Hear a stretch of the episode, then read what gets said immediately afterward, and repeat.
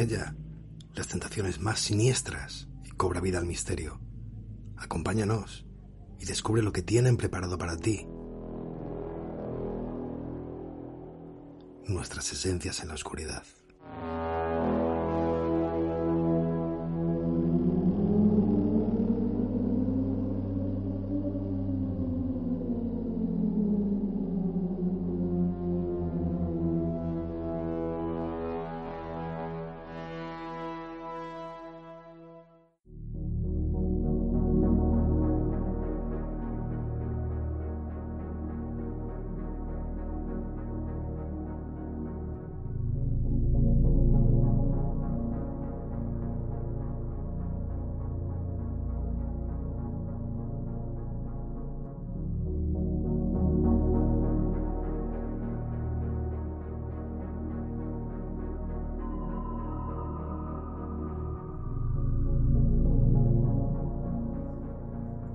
Buenas noches, amigos y oyentes del programa Esencias en la Oscuridad. Otra noche más estamos aquí para traeros un programa cargado de secciones con temas muy variados y muy interesantes. Mis compañeros y yo esperamos y deseamos que sean de vuestro agrado. Darle al play y comenzamos.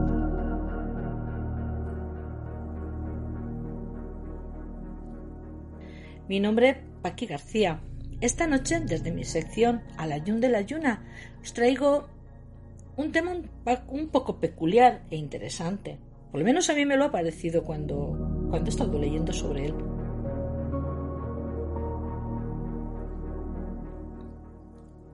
¿Cuántos libros existirán rodeados de, pues de leyendas, de historias, misterios, manipulaciones, intrigas o falsedades? Yo pienso que, muchos. Algunos de ellos manipulados por la propia Iglesia Católica, con fines que curiosamente siempre la benefician a ella. Yo no entiendo cómo alguien perteneciente a ella puede escribir sobre hechizos, pócimas curativas, curas medicinales, bueno, más o menos bien, encantamientos mágicos, exorcismos, fórmulas mágicas de las usadas por las brujas, Ah, pero si a ellos todo, para ellos todo esto es blasfemia. Es que no le encuentro, no le encuentro sentido, la verdad. ¿Pudo escribirlo alguien con conocimientos en la materia y la Iglesia Católica? Como siempre, se lo apropió como propio.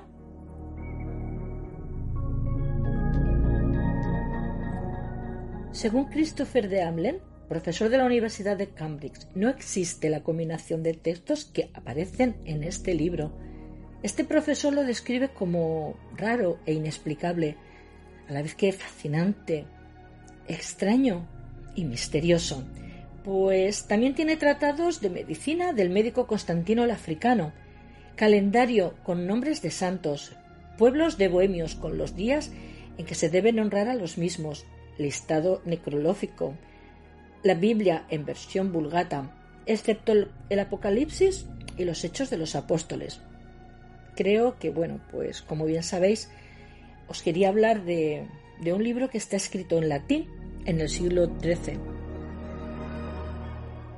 La verdad es que es un libro pues, pues muy peculiar, enorme, con 320 páginas originariamente, más muchísimas ilustraciones, todo ello estampado sobre 160 pieles de burro. Pero bueno, otros dicen que eran piel de que son piel de borrego. Están laminadas, esto no es nada extraño en la época medieval, pero lo curioso de esta obra es que nos dicen que se creó en unas horas. ¿Cómo? Bueno, pues yo lo siento si, si alguien se ofende, pero yo no soy capaz de creerlo. Parece ser que está analizado, por supuesto, y nos dicen que, pues que la escritura está hecha por una única persona, pues tiene un único trazado uniforme, vamos, que solamente una persona es la que ha escrito en él. Vamos, que nadie más participó en su escritura. La tinta que se utilizó es idéntica, desde la primera a la última letra. Es muy curioso. Pero ahora viene, viene el quid de la cuestión. Pues que hablamos de un libro que según los expertos se tardarían entre 5 a 6 años solo en escribirlo, sin contar con las ilustraciones a color, los adornos de las páginas, que entonces sería en torno de los 20 a los 25 años.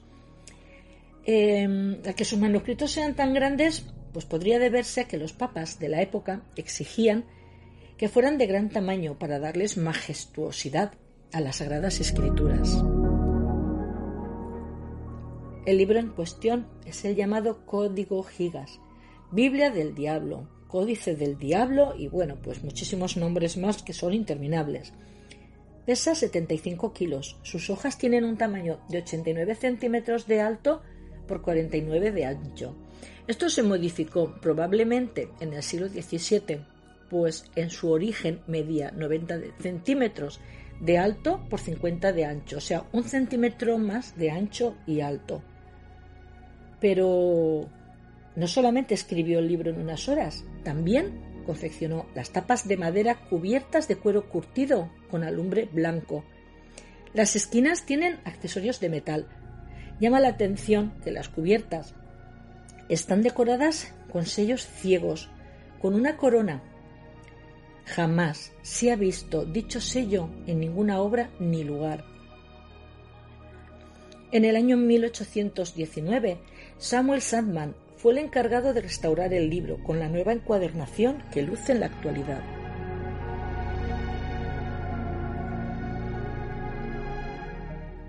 Este libro ha sido utilizado con algún propósito o beneficio, puesto que existen en los márgenes de algunas de sus páginas la palabra nota, escrita en latín por diferentes personas, según los trazos, pues entre ellos no se asemejan. ¿Quién es y por qué lo utilizaron? Pues incógnita, no se sabe.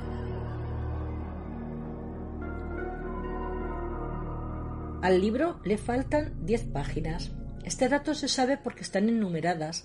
Se creen que eran las que contenían la regla de San Benito, que bueno, no es ni más ni menos que, pues, que una guía de cómo era la vida monástica del, del siglo VI. O podría ser algo diferente y comprometedor lo que aparecía en dichas páginas, porque si faltan, ¿de dónde se saca esa información de que se trataba de esa regla? De algo que se ha suprimido no se puede saber, vamos, digo yo, si lo quitas no lo puedes ver. Una nota encontrada en el libro da constancia de que estuvo en el monasterio de Setlek del que se cree fue su primer propietario en 1295. Según la leyenda, fue escrito por un monje negro, el hermano Hermán el Recluso del monasterio benedictino de Bohemia. Algo improbable, pues dicho lugar era muy pequeño y sin apenas recurso para llevar a cabo esa obra. Dicho monje fue acusado y sentenciado a ser emparedado vivo que fue como terminó sus días por el simple hecho de romper sus votos. Claro, para ellos eso era pecado. Herman entonces sugirió que para redimirse, en un día escribiría una obra como jamás se conocía. Pero ante la imposibilidad de terminarla a tiempo, hizo un trato con el mismísimo Lucifer. Sí, sí, con Lucifer le entregaría su alma a cambio de que él confeccionara el libro prometido, a lo que Lucifer le respondió que sí, con la única condición de que apareciera una imagen suya en dicho libro.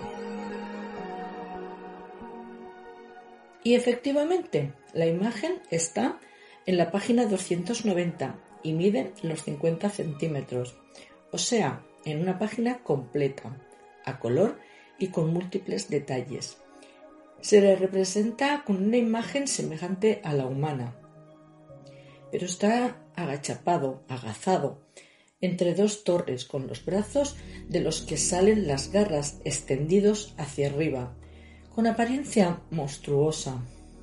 Se le ven entre muchos detalles los cuernos con las puntas rojas, cabeza verde con dos largas lenguas rojas, taparrabos de armiño Curioso porque este material era utilizado por la realeza. Se cree que aquí se representa al diablo como el mismísimo príncipe de las tinieblas. Curiosamente, está junto a la página que tiene como ilustración la ciudad celestial, que también tiene, entre otros detalles, dos grandes torres, como las que aparecen en la ilustración de Lucifer. Qué casualidad. Uno frente a otro, este último en actitud desafiante, imponiendo terror. Y yo me pregunto, ¿cómo un monje dentro de un monasterio donde los cristianos supuestamente están a salvo de Lucifer, contacta justamente con el eterno enemigo de la cristiandad? Si alguien lo sabe, pues agradecería mucho la explicación porque honestamente en mi cabeza no llego a entender ese hecho. Un monje invocando un demonio. Bueno, en fin, con la iglesia hemos topado, por supuesto. Este libro fue considerado en su tiempo la octava maravilla. También se le puede considerar un libro con maldición, pues por donde pasaba siempre ocurría alguna desgracia a quien lo acogía. El monasterio, donde según dicen fue creado, decidió venderlo por la crisis económica que atravesaba. Fue adquirido entonces por un monasterio cercano, con la idea de exhibirlo para recaudar fondos, pero corrió la misma suerte. Cayó en la absoluta ruina y tomaron la decisión de venderlo.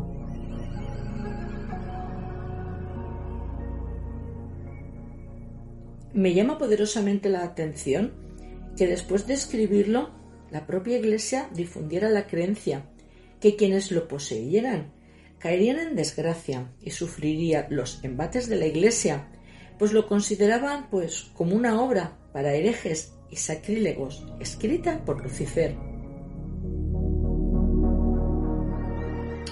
Ahora vamos a, a un gran salto en la historia Corría el año 1594.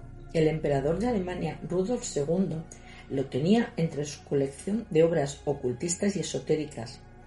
Después de tomarlo como botín al rescatarlo de la celda oscura monacal de Brumont, pero empezó a tener episodios de locura que le obligaron a retirarse.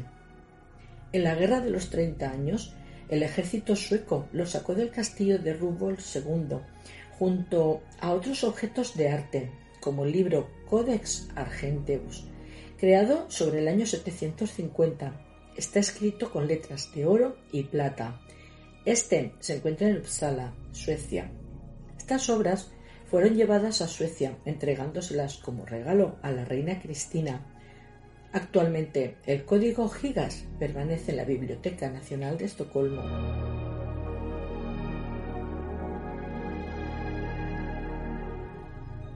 Mi humilde opinión, que bueno, queridos amigos y oyentes de Esencias en la Oscuridad, yo no soy investigadora ni historiadora, me gusta mucho leer, indagar, pero bueno, nada más. Pues como os digo, mi humilde opinión es que este libro ni saben quién, ni cuándo, ni dónde, ni por qué se creó, pero que con él han tratado de manipular, como siempre, cualquier obra que pueda dañar la imagen que la Iglesia Católica quisiera proyectar sobre ella.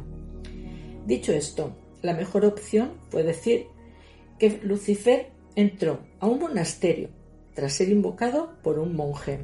Entonces, si según la cristiandad en esos lugares se estaba a salvo, perdón, pero yo no entiendo cómo accede. Pero bueno, seguro, seguro, seguro que tendrá alguna explicación. Pero muy recambolesca, por supuesto, que yo no he encontrado ni creo que existan. Si alguien sabe cómo un monje en un monasterio puede invocar a Lucifer y que éste entre, pues que nos lo cuenten y nos quedaremos todos tranquilos, porque en mi cabeza, insisto, perdonad que insista, es que esas cosas no entran, lo siento, me niego a creerlas. Por mi parte, esto ha sido todo por hoy.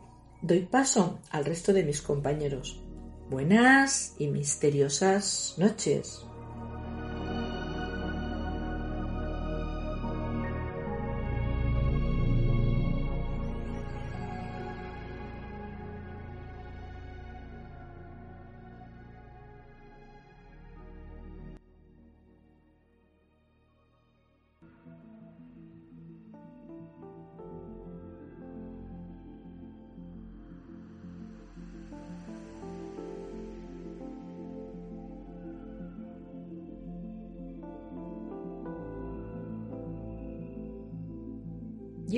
De escuchar a John Dee, que nos trae la historia de un vampiro, pero no de uno cualquiera. En esta ocasión nos habla del vampiro de Moca.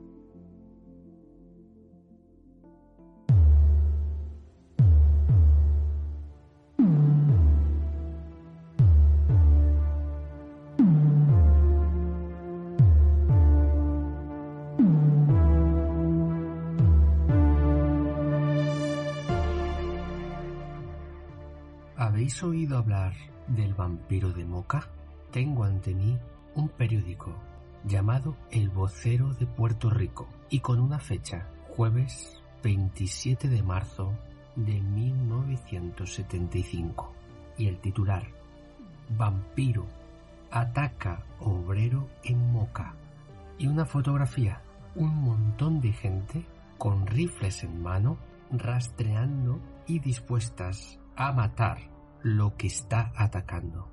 Y a pie de foto nos dice, vecinos del barrio pueblo de Moca, fuertemente armados, salían nuevamente anoche a recorrer el área al saber que Juan Muñiz Feliciano alegó haber sido atacado por un extraño pájaro a eso de las diez de la noche. Muñiz Feliciano describió al ser como de unas 50 libras de peso, en torno a unos 55 kilos, con muchas plumas. El hombre dijo ser obrero de la construcción.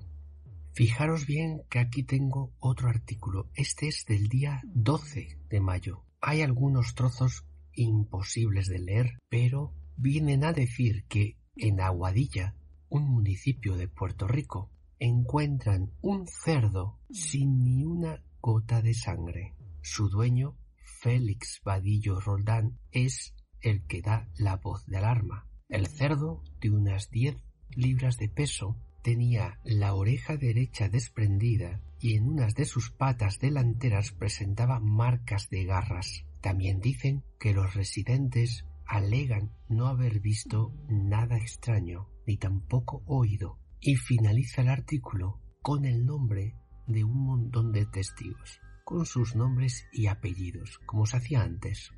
También en el mismo artículo, pero como apartado, dice que el doctor Juan Sánchez Acevedo, de 50 años de edad, médico, graduado en una universidad de Madrid y que ejerce la profesión de medicina en Moca, alega o dice haber oído unos ruidos muy extraños alega o nos dice que varias noches atrás, mientras se encontraba trabajando en su hogar, y como a eso de las doce de la noche sintió un ruido muy fuerte y raro, como un zumbido, despertando a su esposa, Ana María Arroyo.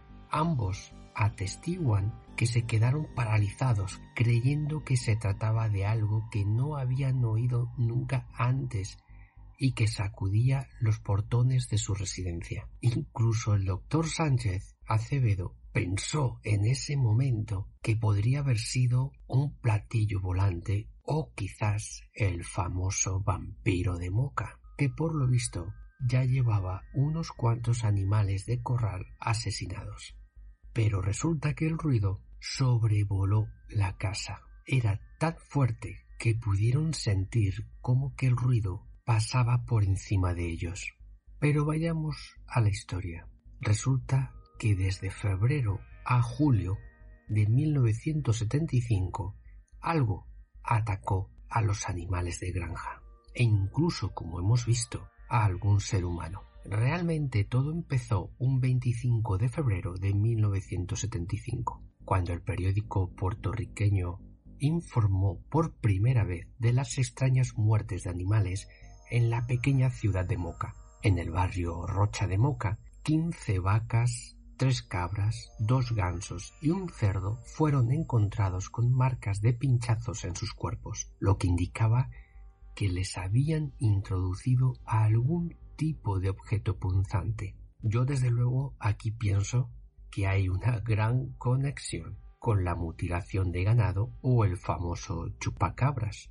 Pero sigamos. Todas las autopsias mostraron que a los animales les faltaba hasta la última gota de sangre. A pesar de este interesante detalle, Al parecer la policía intentó culpar las muertes a perros. Como siempre, podemos ver que la excusa más peregrina, la que sea, es la más válida. Esto no se lo cree ni cuando el presidente de España va a pagar un café. Pero en fin, sigamos. Mientras tanto, los periódicos apodaron a la amenaza desconocida como el vampiro de Moca.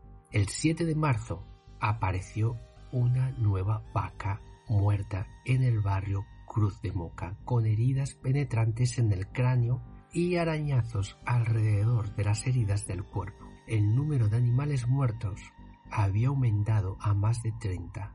Una teoría que circulaba era que la criatura desconocida era un ave sobrenatural de algún tipo o una teoría basada en el informe de una mujer que al parecer vio picoteando en su tejado y emitiendo un grito aterrador.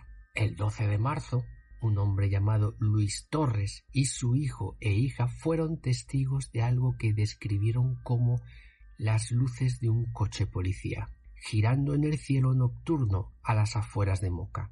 Luis Torres relacionó este avistamiento nocturno de este supuesto ovni con el vampiro de Moca, al afirmar que el objeto había estado sobrevolando los campos en los que se habían encontrado algunos de los animales extrañamente muertos y entonces las teorías pasaron a la idea de que la criatura desconocida podría ser un ser extraterrestre.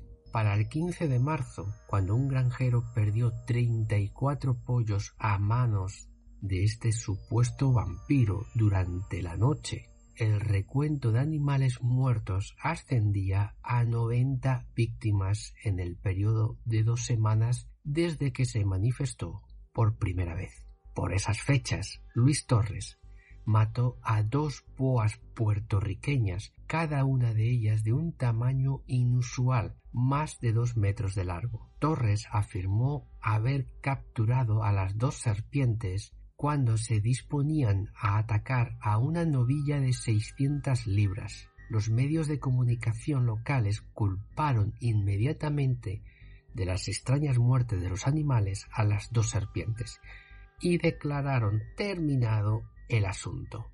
Pero el 18 de marzo nuevamente se encuentran dos cabras desangradas en la granja de un hombre llamado Héctor Vega. Las cabras tenían marcas de pinchazos en el cuello y lo que hizo las marcas volvió la noche siguiente. Por la mañana, Vega descubrió siete cabras heridas, diez más muertas y otras diez simplemente desaparecidas. A estas alturas, la Comisión de Agricultura del Senado se involucró en el asunto, hablando con los granjeros y las fuerzas del orden local, lo que dio lugar a que el senador Deines pidiera al superintendente de policía que redoblara sus esfuerzos para llegar al fondo de la situación, que en su opinión no podían haber sido las dos serpientes, e incluso afirmó que lo que atacaba a los animales no era ningún animal. El 23 de marzo, el extraño ser asesino volvió a atacar y la naturaleza de los ataques se hizo aún más extraña. Félix Padillo descubrió un cochinillo de tres kilos muerto en su corral sin signos de lucha, sin una oreja y con un gran agujero en el lado de la cabeza. A pesar de la presencia del perro guardián de Félix Vadillo, que no había gruñido ni ladrado durante toda la noche. Un experto señaló que el corte en la oreja parecía de origen quirúrgico y no animal. El 25 de marzo, un hombre llamado Juan Muñiz afirmó haber sido atacado por una criatura cubierta de plumas, que es el artículo que vimos al principio, cuando regresaba al barrio pulido de Moca. Dijo que vio a la extraña criatura y que le arrojó piedras para intentar ahuyentarla, pero que la criatura voló hacia él y Muñiz se refugió primero en unos arbustos y luego en la casa de un vecino. Un grupo armado ferozmente fue incapaz de localizar al extraño pájaro. En abril, empezaron a aparecer informes de extrañas muertes de animales en granjas de toda la isla de Puerto Rico. Mientras la policía trataba de encontrar a los autores humanos y la prensa intentaba hallar explicaciones racionales el 2 de abril, ocho cabras y una docena de conejos aparecieron muertos en Corozal. Isauro Melgar, propietario de los animales, montó una guardia durante toda la noche del día siguiente con un grupo de vecinos también armados y esparció veneno por el suelo para proteger a sus conejos estuvieron en vela hasta las tres de la madrugada. Pero poco después de que el grupo se disolviese, aparecieron más animales muertos. Y Sauro Melgar comenzó a vigilar toda la noche del día siguiente, cuando, de repente, sus compañeros quedaron como aturdidos o sordos por un sonido que parecía oírse por todas partes en el campo. Al mismo tiempo, vieron una extraña figura que corría entre los árboles alejándose por un prado abierto. Más tarde, descubrieron que habían matado a otras cuatro cabras. Además de las extrañas muertes de animales, se informó de avistamientos de ovnis sobre Santa Rosa y Cerro Gordo. Un objeto gigante en forma de cigarro con ojos de buey rectangulares que emitían una luz amarilla sobrevoló a unos 1500 pies, o sea, esto es a muy baja altura, sobre una casa en el suburbio de Coupey durante 45 minutos. Creo que tiempo más que suficiente para quedarte hasta con muchísimos detalles. Y evidentemente hubo una gran cantidad de testigos. A la mañana siguiente, los investigadores encontraron marcas de quemaduras en un lugar donde se había visto aterrizar brevemente al objeto. El 13 de mayo, un hombre de Corozal se encontró con una criatura de cabeza redonda, cola peluda y ojos grandes, que gruñía como un perro pequeño. Y más o menos al mismo tiempo, en Moca, tres gallos, un conejo y cinco cabras que pertenecían al tesorero municipal aparecieron muertos, como siempre, sin una sola gota de sangre. A medida que los asesinos continuaban y parecían extenderse, los informes sobre ovnis también aumentaban. En mayo, tres objetos desconocidos, dos de ellos parecidos a estrellas, sobrevolaron la localidad de Fajarado los testigos afirmaron claramente que los objetos no eran ni un suceso natural ni algo fabricado por el hombre. El 17 de mayo, a las nueve y media de la noche, se vieron grandes bolas luminosas, naves del tamaño de una casa y un objeto oscuro con una luz roja en la parte superior realizando extrañas maniobras a muy baja altitud en los cielos de Río Piedras y San Juan. El 25 de junio, 25 animales de granja a las afueras de Isabela fueron encontrados muertos, desangrados como siempre. Pocos días después, 14 gallos de pelea en Yauco fueron encontrados en las mismas condiciones. La actividad del vampiro de Moca disminuyó a medida que avanzaba el verano y no se registraron más muertes después de julio de 1975. ¿Creéis que todo lo que sucedió en Puerto Rico en ese corto espacio de tiempo, en apenas unos escasos meses, la gente estaba con una histeria colectiva? ¿O creéis que unos perros salvajes atacaban y desangraban a los animales? Dejando al animal prácticamente entero pero sin ni una sola gota de sangre y sólo obteniendo algunas partes muy concretas del cuerpo? El fenómeno de la mutilación de ganado ya había empezado en los Estados Unidos, pero había sido muy local, había estado allí, sobre todo en la parte de Nuevo México y Texas, aunque también se extendería por más estados. Estamos hablando de un fenómeno que como habéis podido ver en este caso, de leyenda tiene poco, porque la leyenda saltó a los titulares de prensa y la gente estaba acojonada, con arma en mano, buscando al culpable. Y fueron varias personas que escucharon ruidos tremendamente raros que nunca habían escuchado. Y como veis, las luces y los avistamientos ovnis están muy pero que muy conectados con todo este fenómeno. ¿Estamos ante un vampiro o estamos ante algo muchísimo más complejo?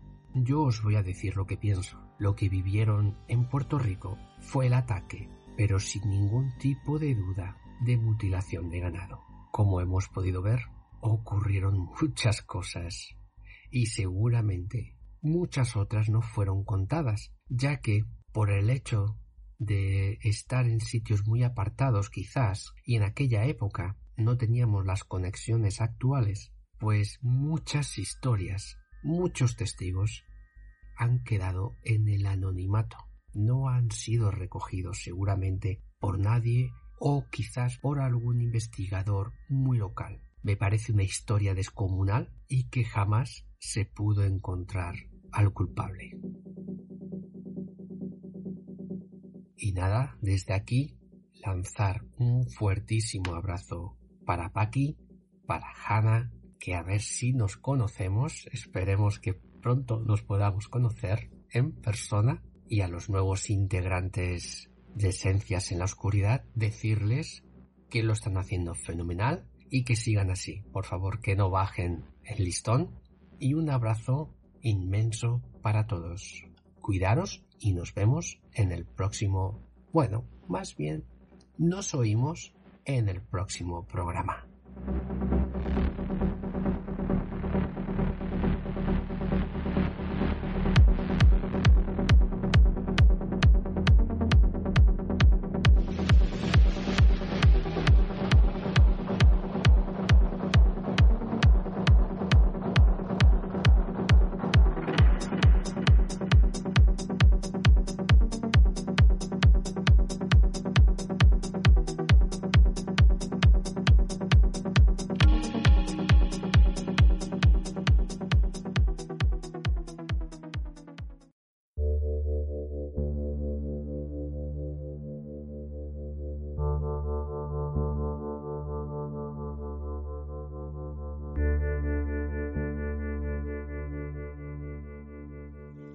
Escucharemos a Antonio Ceniza, que siguiendo el ciclo sobre criaturas mitológicas femeninas, esta noche nos habla de la diosa Mari Vasca y las diferentes historias que hay sobre ella.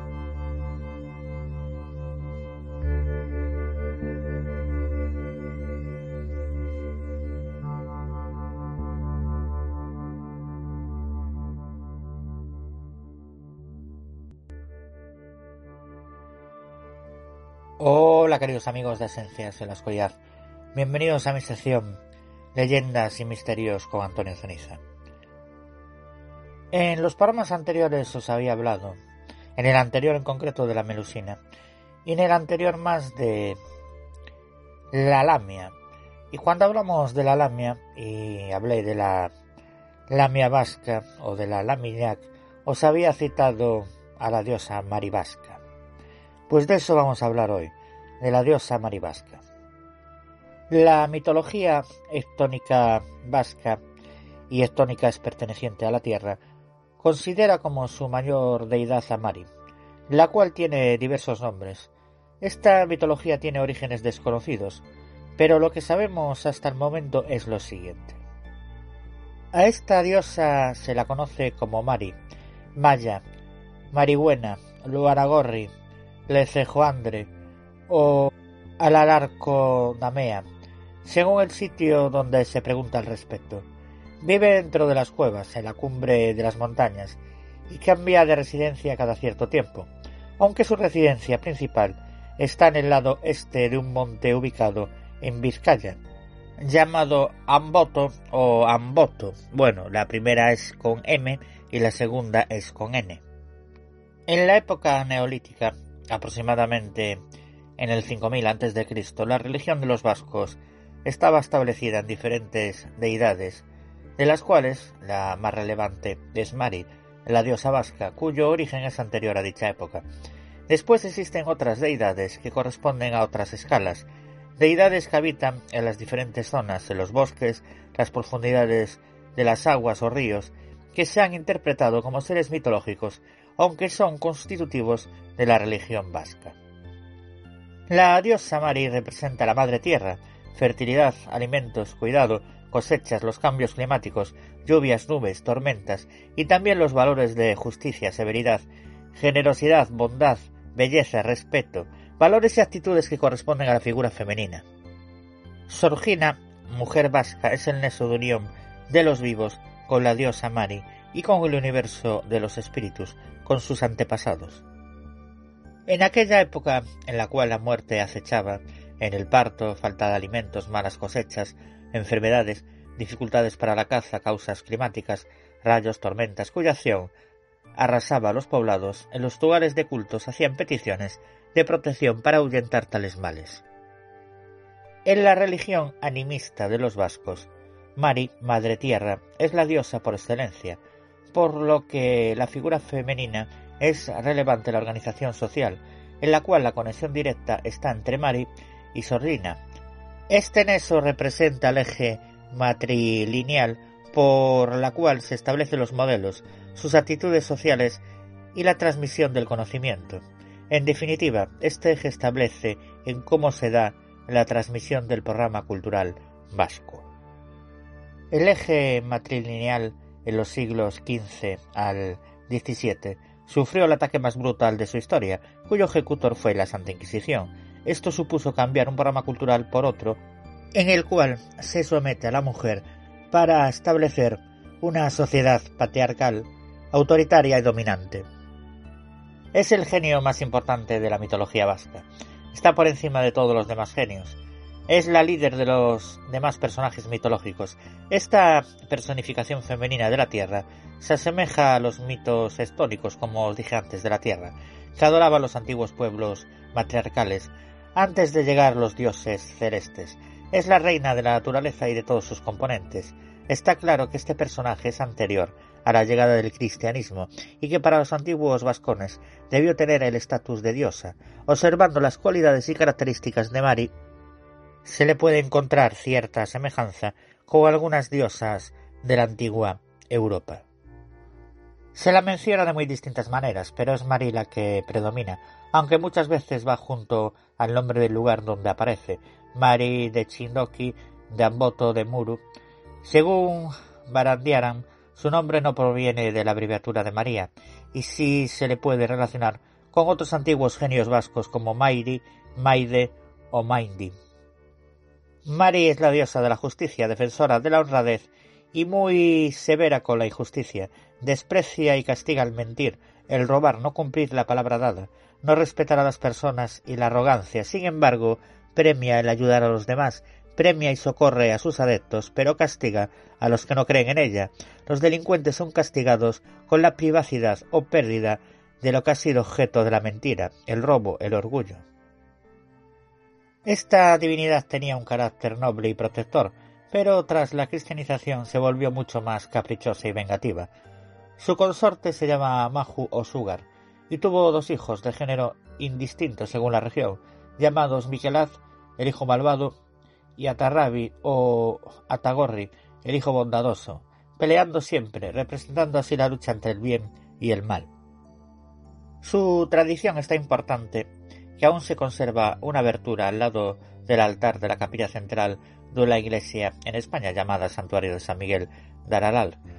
Se cree que esta abertura conduce hasta el fondo de la caverna de Mari, por lo que las personas introducen su cabeza y rezan un credo para eliminar dolores de cabeza.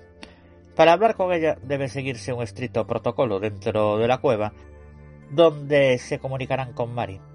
Se debe tutear a la deidad, salir igual que como se entró. Se entra normal, se sale de espaldas o viceversa. Y no es posible sentarse, aunque se ofrezca la posibilidad. Se cree que las personas buenas que se acercan a ella obtienen lo solicitado, pero las personas que no son honestas o utilizan las trampas en su vida son castigadas de inmediato. La mayoría de las veces Mari se muestra en forma de una mujer hermosa. Esta espectacular dama aparece en distintas situaciones. En Durango sosteniendo en sus manos un precioso palacio de oro. En Azmezqueta se la ha visto surcando los cielos en un carruaje de oro tirado por cuatro caballos. En Oñate sobre un carnero, etc. Pero en otras leyendas toma forma de animal, de ráfaga de viento, de hoz ardiendo, de nube o arcoíris. También aparece a la entrada de su cueva con un carnero al lado, su animal predilecto. Mari, al ser un personaje mitológico ectónico, vive bajo tierra y sale a la superficie por cuevas y simas. En varios relatos se menciona que Mari vive en Amboto siete años y se traslada por el cielo al monte Shindoki para vivir otros siete, alternando así su residencia. Si alguien penetra en su vivienda lo castiga, pero si ha entrado con su permiso, Siempre hay que tutearla, como os dije antes, no se debe sentar en su presencia, y al retirarse nunca se le puede dar la espalda, lo recompensa. En Oñate cuentan que el marido de Mari es el genio llamado Maju, pero los relatos de Goyerri atestiguan que Sugar tiene dos hijos, como os dije antes, llamados Mikelats y Atarrabi. Vamos, queridos amigos de Esencias en la Oscuridad, con la simbología de la diosa Mari. Mari representa la fertilidad de la tierra, el amor, domina el clima, imparte justicia y protege los rebaños. Es la reina de la naturaleza, la reina de los genios y la señora de las diosas. Ofrece regalos y dones. Simboliza la belleza, elegancia y la justicia. Como lo harían otras culturas Zeus o Júpiter, otros investigadores la comparan con Gea. Se representa como una mujer bella y pálida, con cabellos rubios que se peina con un peine de oro, vestida de rojo o verde, como un caballo que arrastra nubes, un arco iris, una vaca, un águila, una mujer de fuego y algunas formas más, pues puede cambiar de forma a voluntad. Vamos con las ofrendas a la diosa Mari. Quien hace anualmente un obsequio a Mari no verá caer pedrisco sobre su cosecha, creencia de Cortezubi. El mejor obsequio que se le podría hacer era sin duda llevar a su cueva un carnero. En muchas leyendas del país aparece este animal como especie predilecta de Mari. Es sin duda uno de los ritos de culto a Mari o a otros númenes subterráneos, la costumbre que hasta hace poco ha sido observada en Ataún y algunos pueblos de Navarra, de echar piedras en las cavernas diciendo estas palabras. Ao etani esto para ti y yo para Dios. En Aralar los pastores practicaban esto mismo, echando piedras en los dólmenes de Ovioneta y Cineco Gruste, operación que era considerada como una oración.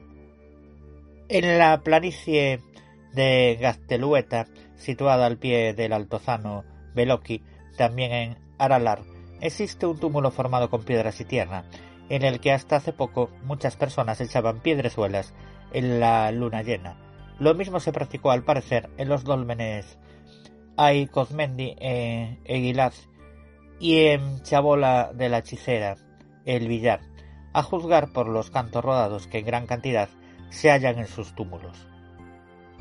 Lanzar piedras en una charca sagrada es también otro rito.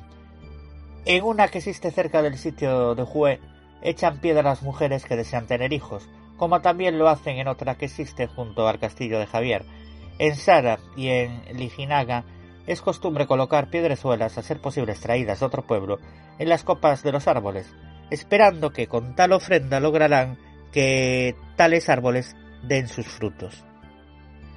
En una leyenda de Haya se refieren las peripecias de una procesión que los pastores hacían a la cueva de Maridamboto para lograr que no cayera ningún pedrisco u otra tempestad que perjudicase a sus rebaños.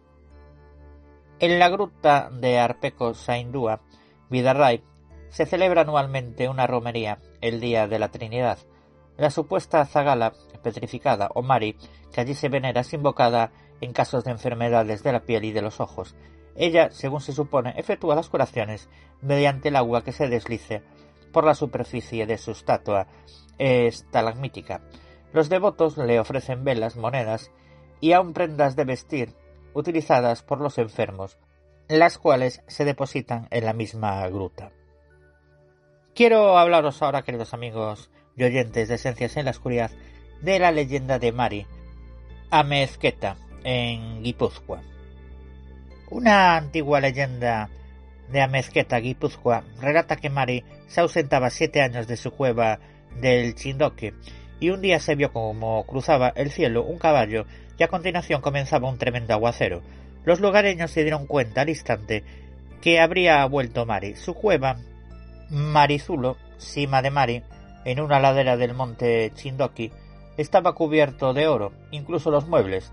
Después de estar lloviendo durante semanas, paró de llover y se fueron las nubes, pero quedó una nubecita cubriendo la cumbre del Chindoki. Entonces supieron que Mari había encendido el horno. Una buena mañana, una joven de mezqueta llamada Catalín fue al monte con el rebaño de ovejas. Al final del día recogió las ovejas, pero se percató de que le faltaba una, y temiendo por lo que podía hacer el dueño del rebaño, fue a buscarla. A menudo le habían aconsejado que cuando Mari estaba en el Chindoki no se acercara por su morada, pero debía encontrar a su oveja, y subió por la ladera. Al rato encontró a la oveja en la entrada de una cueva, y junto a ella una elegante y bella mujer. Era Mari. El genio le preguntó a la muchacha quién era y de qué familia. Catalín le contó que no tenía familia y que las ovejas eran de un señor del pueblo. Entonces Mari le propuso que se quedase a vivir con ella, y si permanecía por siete años junto a ella para ayudarla, la haría rica. Así fue que Catalín se quedó ayudando a Mari, y ésta le enseñó a hilar, a hacer pan, las cualidades mágicas de las platas, el idioma de los animales y otras muchas habilidades, pero pasó rápido el tiempo y después de siete años, cuando llegó el día, Mari le dijo así Catalín, has cumplido tu palabra, me has ayudado honradamente y has sido obediente. Yo tengo que partir y como te prometí que te haría rica, toma. Mari le regaló un gran trozo de carbón. La joven quedó decepcionada, pero no se atrevió a decir nada. Al salir de la cueva, el carbón empezó a brillar y se convirtió en oro.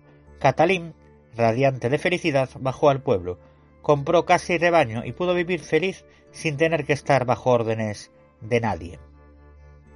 Y hasta aquí mi sección por el día de hoy. Recordaros que me podéis encontrar en los blogs misterios de Antonio en el blog leyendas del mundo blogspot.com, en el blog leyendasceniza.wordpress.com y en el blog misterios leyendas de Galicia y Asturias.wordpress.com. También me podéis encontrar en mi propia página web, la de Antonio Ceniza, que es antonioceniza.6t.net. Y como no, en dos programas que codirijo, como son Marín y Ceniza Misterios Podcast Radio y Misterios de las Noches Gallegas Podcast Radio. Y en, mi propio programa que dirijo y presento, que es Ceniza da Morte Podcast. Un fuerte abrazo, como siempre, a la directora y presentadora Paqui García Gallego. Paquiliños.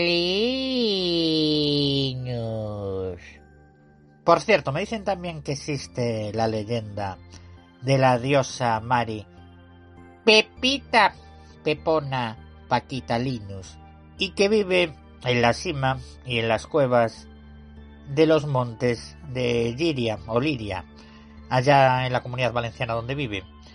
Y hay que presentarle las ofrendas a modo de aceitunas porque si no os come los ojos. ¿Qué confunde con aceitunillas?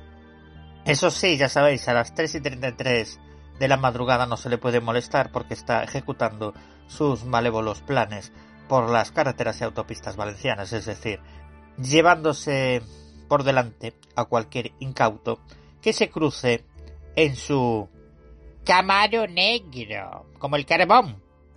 Un fuerte abrazo al Nosferatu de Salamanca, Gabrielito de mi vida y de mi corazón, y al resto de mis compañeros y amigos que hacemos posible Esencias en la Oscuridad.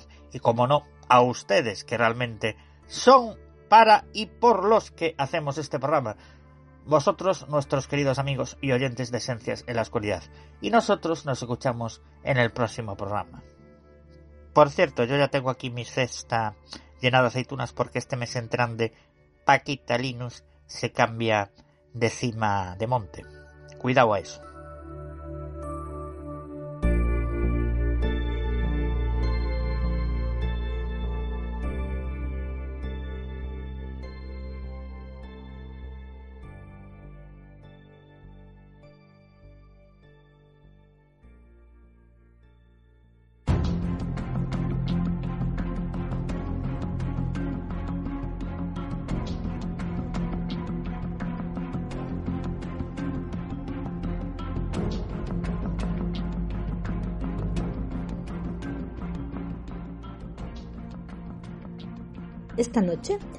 Hilda Villalobos nos habla detalladamente del tema del feminicidio y de las causas que posiblemente sean las que lo provocan.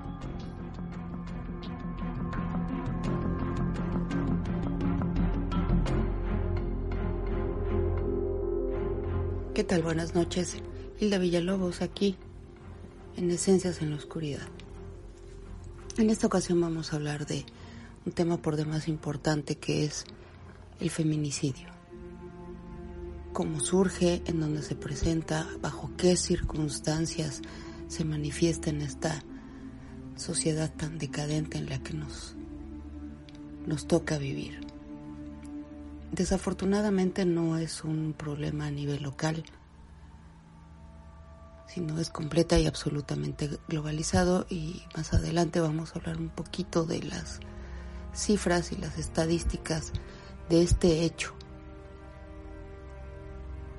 Como sociedad y como seres humanos, con tanta tecnología, con tanta investigación, deberíamos de entender que este tipo de acciones son el resultado de una mala comunicación, de una fractura a nivel familiar, a nivel social. Pero vamos a partir por por el principio determinando qué es la violencia. Como ya se los mencioné, el feminicidio es el, la expresión máxima de la violencia. ¿Pero qué es? La violencia es el uso intencional de la fuerza, el poder físico, en hecho o como parte de amenaza contra uno mismo, otra persona, un grupo, una comunidad, que no solo cause, sino que tenga muchas probabilidades de causar lesiones, muerte, daños psicológicos, trastornos del desarrollo y privaciones. Este es un poquito lo que nos dice la Organización Mundial de la Salud. Todas estas características que se expresan, que se manifiestan, ¿por parte de quién? ¿Quién puede ejercer esta violencia? No, no nacemos con un con un sello que nos vaya a decir, tú eres una persona violenta o, o, tú vas a ser una persona violenta, más o menos. La violencia la puede ejercer cualquiera. Un padre, una madre, el tío, la tía, las abuelas, los abuelos, la pareja sentimental, los amigos, las amigas, cualquier persona con la que podamos entablar una relación cotidiana es propensa o somos propensos a ser víctimas o a ejercer violencia. Aquí sí les quiero aclarar que la agresividad y la violencia no es lo mismo. La agresividad es el medio biológico que tenemos todos los seres eh, vivos, animales, para defendernos del medio ambiente. Esta agresividad, al momento en que queremos dañar a otra persona, es entonces cuando ya comprendemos el término de violencia. Un animal no daña a otro animal por el hecho de matar, o sea, de, el placer de matarlo un animal lesiona a otro, a un semejante, a otro animal, simplemente por defenderse, por defender su territorio, defender su alimento, defender a sus crías, no por el placer de hacerlo. Esa es la gran diferencia que existe. Entonces vamos a partir que de ahí surge la violencia en los seres humanos. Mm, de acuerdo con la Organización Mundial de la Salud, es la principal causa de muerte, la violencia entre personas de edades entre 15 y 44, 45 años de edad. Qué fuerte y qué, qué difícil entender esta, esta cifra. Existen varios tipos de violencia, la física, la sexual, la patrimonial, la psicológica, la económica y últimamente se considera a la cibernética como un tipo de violencia. ¿En qué consiste la violencia física? Bueno, pues su nombre lo dice, son golpes, lesiones que puede ejercer, como ya lo mencionamos, cualquier persona, un padre, una madre, eh, a nivel familiar o en el trabajo o con los amigos o, en, la, calle, en sociedad, en comunidad. La sexual, pues la pareja sentimental, un familiar. Y, estos, y estos tipos de violencia que estamos mencionando dejan secuelas. Dejan secuelas psicológicas que es otro tipo de violencia. No, pero se argumenta.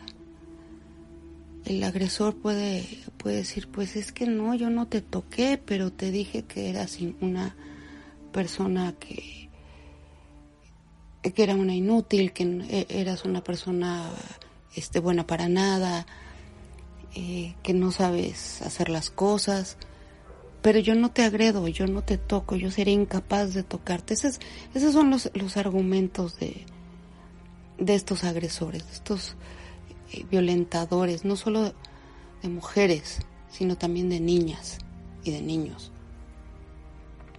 Existe la violencia patrimonial. Esta se da en, mm, en los entornos familiares y en los entornos de, de parejas. Sin embargo, se han detectado muchos casos en, en menores de edad en las escuelas. La económica, bueno, pues esta puede darse en ámbitos laborales, Y es muy curioso porque de estas cinco que acabo de mencionar, el mayor número de representación se da al interior de la familia.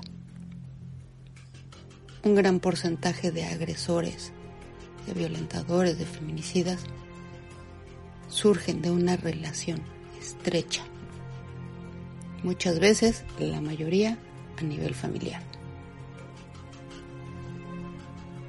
Existe la, violencia cibernética que está tenido mucho auge a nivel global y es el, el poder manipular o violentar a una persona, a una mujer, a una niña, a un niño, a un joven por medio de, medio de redes sociales, de dispositivos electrónicos, una computadora, un teléfono celular, en el cual se busca un, placer por parte del, del agresor. Desafortunadamente, este, este placer o esta violencia pues se puede enfocar a la parte sexual, a la parte económica y a la parte psicológica que causa estragos y deja secuelas a las personas que la han, la han padecido. Es un lo hemos visto en redes sociales y es un arma de doble filo. Por un lado, se esconden en el anonimato, agreden, violentan y están detrás de un, de un dispositivo. Sin embargo, afortunadamente, este dispositivo nos puede permitir una captura de pantalla para poder hacer una denuncia, ya que una captura de pantalla puede servir como medio de prueba para demostrar que están violentando a una a una persona. También podemos hablar de las modalidades de la violencia, que no es lo mismo que, que los tipos de violencia. La modalidad de la violencia se va a dar en el lugar, o sea, es en donde se dan estas violencias, estos tipos de violencia.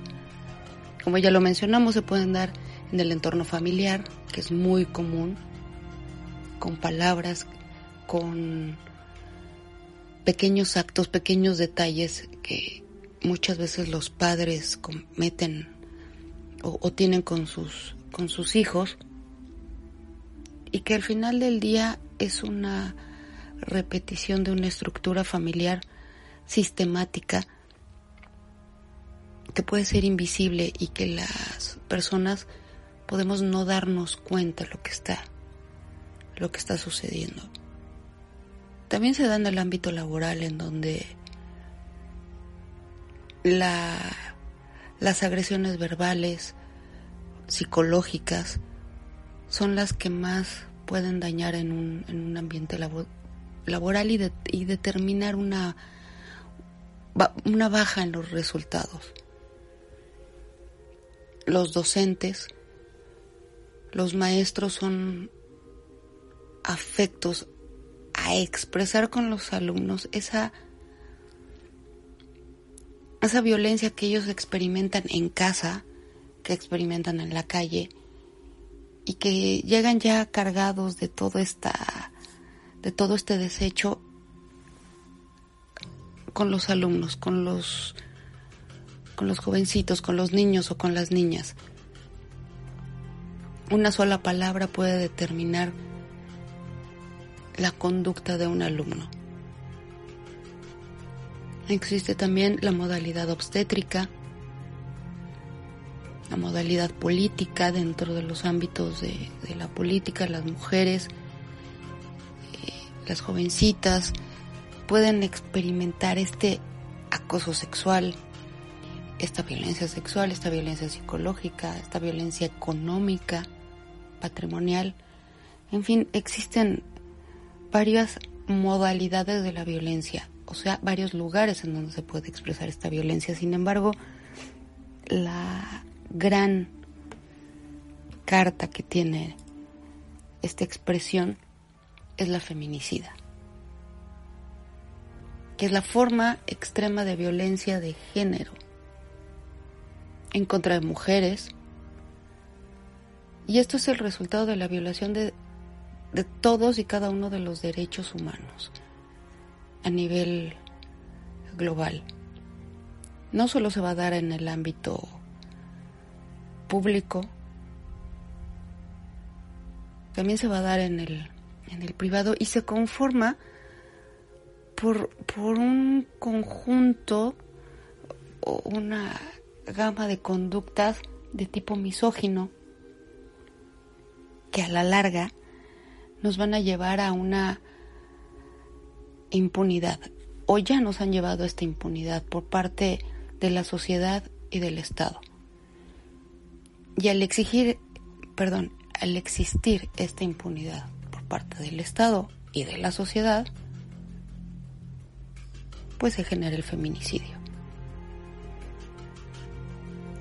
Y, y este feminicidio es la forma violenta de asesinar a una mujer. Es decir, el, el, feminicidio es específicamente el asesinato de una mujer, adolescente, niña, por el simple hecho de tener el sexo femenino aun cuando ya hay algunas leyes que ya se están enfocando en la parte del género, que aunque el término lo dice, que generalmente es en contra de una mujer de sexo femenino. Y bueno, pues como lo mencionamos hace un momento, los feminicidios se dan en la mayor de las ocasiones al interior de una casa, de un hogar, como consecuencia de esta violencia de, género. Y bueno, pues estas, estas estadísticas, estos resultados nos llevan a, una, a empezar a crear estadísticas. El 80% de las víctimas se dan en el ámbito familiar. Entonces, curiosamente esta es una de las causas por las cuales es importante considerar al feminicidio y diferenciarlo de otros tipos de homicidios porque se, la mayoría de las veces se surge, brota del, del seno familiar, de la pareja. En América Latina, este es un, dato muy, muy importante, hay 11 países que tienen tipificado el feminicidio dentro de su legislación. Argentina, México, Brasil. En Europa hay países en donde los feminicidios son unas cifras a la alza completamente. Según las estadísticas del 2022, Macedonia del Norte y Ucrania, así como Bosnia, son los que tienen este estos números tan tan elevados. Y bueno, pues ¿por qué se da el feminicidio? Por un lado, por el odio hacia la, expresión del odio hacia una mujer. Se considera que no es que esta persona o el homicida o el agresor tenga odio hacia las mujeres, sino que llega un, un momento en el que está la ira hacia esta persona, como lo hemos visto en, en programas anteriores, en niñas, en mujeres, que han sido víctimas por parte de, hombres que no pudieron controlar esa ira, esa necesidad de poder, de dominación sobre, sobre su pareja y terminaron con, con privarles de la vida, en donde han sufrido carencias afectivas en su infancia por parte de su madre, lo reflejan con sus parejas con sus hijas o con alguna, alguna mujer. Tenemos varios casos de homicidas seriales que matan prostitutas, por ejemplo, y que se autonombran los vengadores de la sociedad. Homicidios o feminicidios que se dan en, en Asia, en donde la mentalidad es un poco más ortodoxa, sin embargo, ese, ese machismo y esa misoginia que conocemos se da de manera extrema en contra de, de las mujeres, que como sociedad todavía no, no vemos un, un, una conformación de leyes que puedan protegerlas la ira, el odio, los celos, la búsqueda de placer,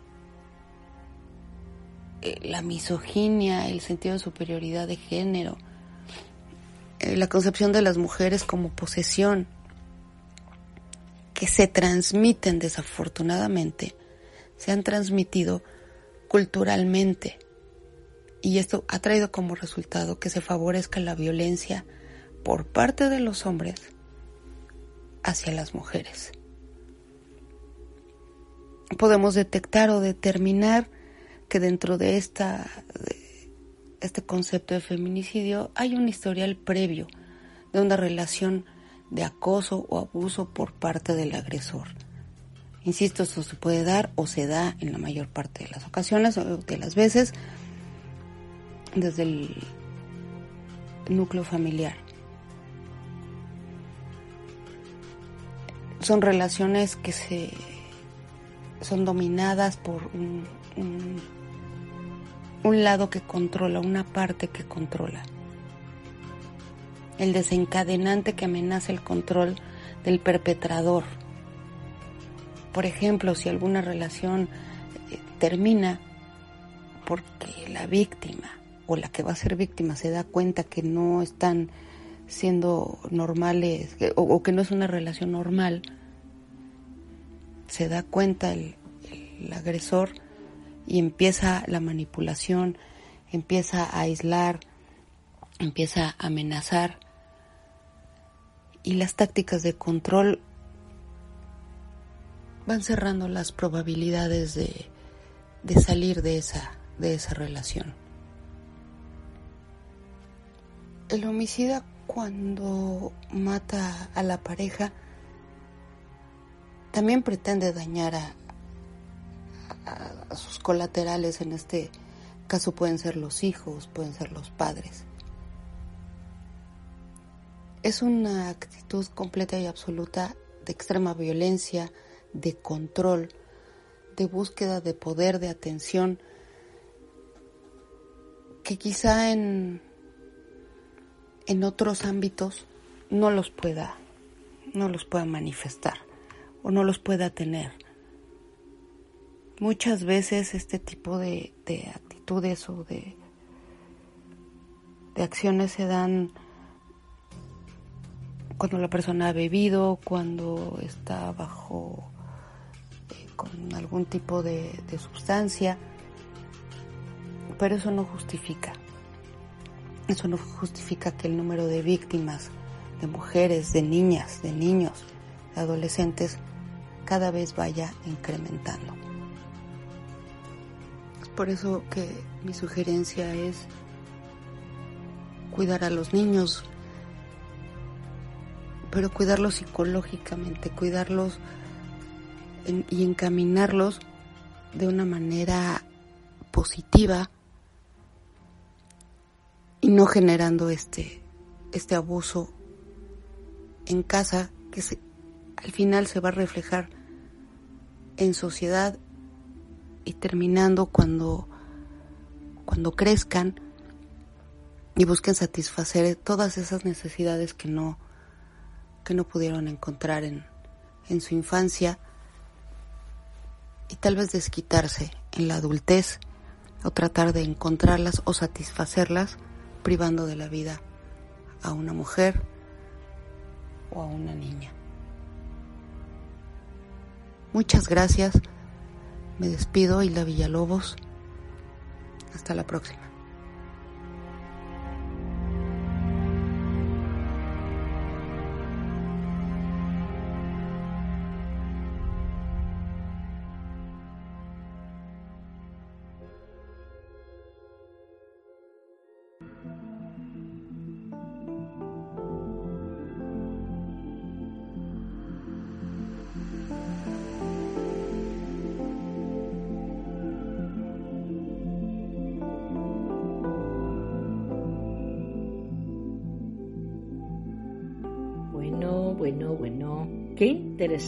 Todos los temas que habéis escuchado. Pero seguir, ¿eh? Seguir escuchando. Pues por esta noche no hemos terminado.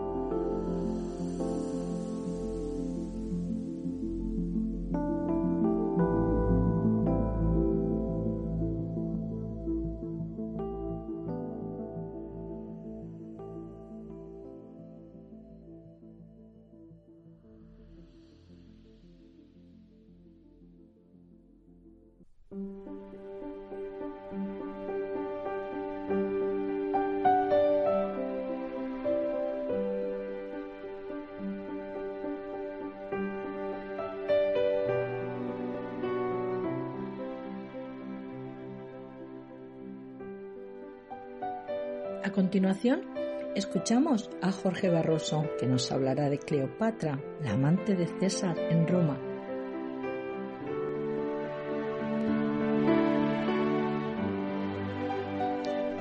Buenas, soy Jorge Barroso. Ha llegado la hora en este programa de que cojáis un ticket y me acompañéis al tren, porque vamos a viajar a la historia. En esta ocasión vamos a viajar a la antigua Roma, para conocer aquella que fue la amante de Julio César. Sí, ya saben, Cleopatra. Quien tras seducir a Julio César en Alejandría, la reina de Egipto fue a reunirse con él en Roma en el año 46 a.C. Allí es donde vamos a viajar. Porque alojada en una mansión de su amante, Cleopatra escandalizó a muchos romanos por su porte altivo y sus intrigas políticas. Ya sin más, acompáñenme porque nos vamos de viaje. Como Pascal escribió una vez, la faz de la Tierra hubiera sido totalmente diferente si la nariz de Cleopatra hubiera sido más corta. En otras palabras, la historia mundial habría cambiado si Cleopatra no hubiera metido su nariz y el resto de su cuerpo en la alcoba de Julio César. Y sin embargo, el encuentro entre ambos tuvo más motivos políticos que personales. Es sabido que Julio César, tras vencer a Pompeyo en Farsalia en el 448 a.C., siguió a su derrotado enemigo hasta Egipto, un país que había sido escenario en los últimos años de una guerra civil muy cruenta entre los partidarios del rey Ptolomeo XIII y los de su hermana Cleopatra VII. El faraón expulsó a esta del trono y pasó a gobernar solitario, acompañado por una camarilla de ambiciosos tuercebotas, mientras Cleopatra estaba en Palestina con un ejército mercenario. Ptolomeo, mal aconsejado, ajustició a Pompeyo para congraciarse con Julio César, quien montó en cólera, probablemente enojado por haber perdido la oportunidad de mostrarse magnánimo con el gran general derrotado. Pero sin duda César no hubiera apoyado a una candidata al trono egipcio con tal endebles apoyos como Cleopatra si ella no lo hubiera seducido, ya no solo físicamente, que también, sino intelectualmente y políticamente. En esta historia de seducción poco importa el debate académico sobre si Cleopatra era bella o no. Los poderes de Cleopatra no eran sus prendas física, sino probablemente su juventud, su inexperiencia y la falta de una camarilla ambiciosa a su alrededor, que la hacían, a los ojos de César, más manipulable que su rival Ptolomeo XIII. Cleopatra había utilizado un truco teatral para conseguir el apoyo de Julio César, instalado en el Palacio de Alejandría. Burlando el bloqueo del recinto que había impuesto su hermano, se presentó ante el general romano envuelta en un lienzo y rodó hasta sus pies, para así seducirle y compartir su cama. César se implicó de lleno en el conflicto entre los dos hermanos, una guerra sorda, urbana y traicionera, que acabó en una batalla indigna en el delta del Nilo y en la que también indigna fue la muerte de Ptolomeo, hundido literalmente en el río bajo el peso de su corazón, o perdón, de su coraza de oro. Tras la desaparición del rey Ptolomeo, César decidió entronizar como reyes a Cleopatra y a su hermano menor, que también se llamaba Ptolomeo, con el que la reina contrajo matrimonio según la tradición de su dinastía. Durante algunos meses del año 47 a.C., César y Cleopatra vivieron su historia de amor, sexual y política, claro, durante lo cual Cleopatra recibió, o concibió, mejor dicho, un hijo, Ptolomeo César. Los alejandrinos, siempre chistosos, le apodaron Cesarión, es decir, pequeño César, o más literalmente Cesarín. Tras esos meses de pasión, César se embarcó en nuevas guerras y dejó a Cleopatra en Alejandría. No se sabe gran cosa de la actividad de Cleopatra durante el año y pico que estuvo lejos de César. Mientras éste batallaba a diestro y siniestro, la reina estuvo ocupada gobernando su país en solitario ya que su hermano y marido, Ptolomeo XIV, tenía 10 u 11 años, no se sabe muy bien, cuidando al pequeño Cesarín y erigiendo un templo al César que desembarca en pleno puerto de aquella ciudad. Sin embargo, había muchos asuntos que tratar con César. Egipto había sido aliado y amigo de Roma durante el reinado del padre de Cleopatra, el rey Ptolomeo XII, época en la que la isla de Chipre, hasta entonces dominio de Egipto, fue puesta bajo soberanía romana. Había que renovar dicha alianza, discutir el estatus de Chipre y también tratar sobre la embarazosa presencia de tres legiones romanas en territorio egipcio. Por ello, cuando Cleopatra recibió una invitación de César para una visita de Estado a Roma, porque el historiador Suetonio especifica que la invitación partió de César, se embarcó con su real marido y probablemente con Cesarín rumbo a la capital. Es posible que César deseara que Cleopatra asistiera a los cuatro triunfos que celebró en Roma en septiembre del año 46 a.C. para conmemorar sus victorias en las Galias, Egipto, Asia y el norte de África. En el triunfo alejandrino iba a desfilar encadenada la efímera reina de Egipto, Arsione IV, medio hermana de Cleopatra y enemiga de César. Este esperaba acentuar la imagen de sumisión del país del Nilo ante Roma con una reina egipcia encadenada y otra asistiendo a la celebración como convidada de piedra. Pero a César le salió mal la jugada no solo porque Cleopatra posiblemente llegó a Roma después del triunfo, sino también porque la plebe romana se conmovió ante la imagen inédita de una reina vencida desfilando en un triunfo y pidió a César que liberara a Arsione. César la perdonó y la mantuvo con vida en el exilio, como una espada de Damocles sobre la corona de Egipto, ya que con ella podía reemplazar al ocupante del trono egipcio que no fuera de su gusto. Los historiadores discuten hoy en día sobre la duración real de la estancia de Cleopatra en Roma. Sabemos que llegó a la urbe en el otoño del 46 a.C. y Cicerón afirma que él abandonó a mediados de abril del año 44 a.C., un mes después del asesinato de Julio César. Sobre lo que no existe acuerdo entre los expertos es sobre si Cleopatra estuvo en Roma durante todo ese tiempo. Suetonio dice que César no dejó partir a Cleopatra hasta que la hubo colmado de presentes y honores, poniéndole su nombre al hijo de la reina. Si César dejó marchar a Cleopatra es porque evidentemente estaba vivo cuando lo hizo. Y si Cleopatra estaba en Roma en abril del año 44 a.C., con César ya muerto, es porque sin duda se fue y volvió luego a la ciudad. Ello explica que César acudiera a la campaña en Hispania en enero del año 45 a.C. sin temor a dejar sola a Cleopatra, pues la reina ya había partido hacia Egipto unos días antes. Se puede, pues, hablar de dos estancias de Cleopatra en Roma. La primera, y más importante, de solo unos meses, entre octubre y diciembre del 46 a.C. Y la segunda, posiblemente, después del regreso a Roma de César tras su victoria en Munda, cerca de Osuna, en Sevilla, entre octubre de 45 y abril del 44 a.C. En la primera visita, de apenas tres meses, debió de afirmarse o de firmarse el Tratado de Alianza de Roma con Cleopatra, a la que se declaró, según Dion Casio, aliada y amiga del pueblo romano.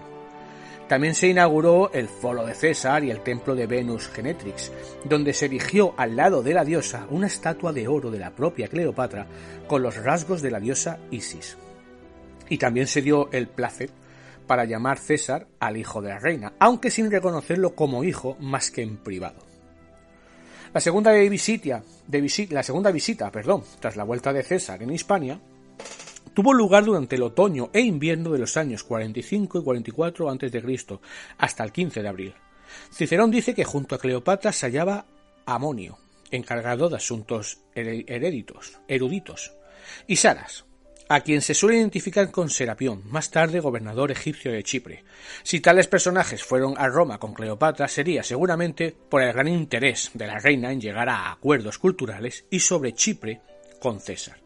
Sabemos también que Cleopatra se alojó en una villa con jardines pertenecientes a César. Los jardines tenían el nombre de los Horti Caesaris, situada en la ladera sur del Janículo, en pleno Trasbebre. La presencia de la soberana egipcia en la ciudad suscitó enseguida comentarios desfavorables entre los soldados, el pueblo y el mismo Senado. César estaba casado con Calpurnia y alojar a su querida en una villa de su propiedad, aunque Cleopatra estuviera convenientemente acompañada de su complaciente e infantil marido, era una afrenta a la moralidad romana. Podemos imaginar los eventos que marcaron la vida de Cleopatra en la ciudad.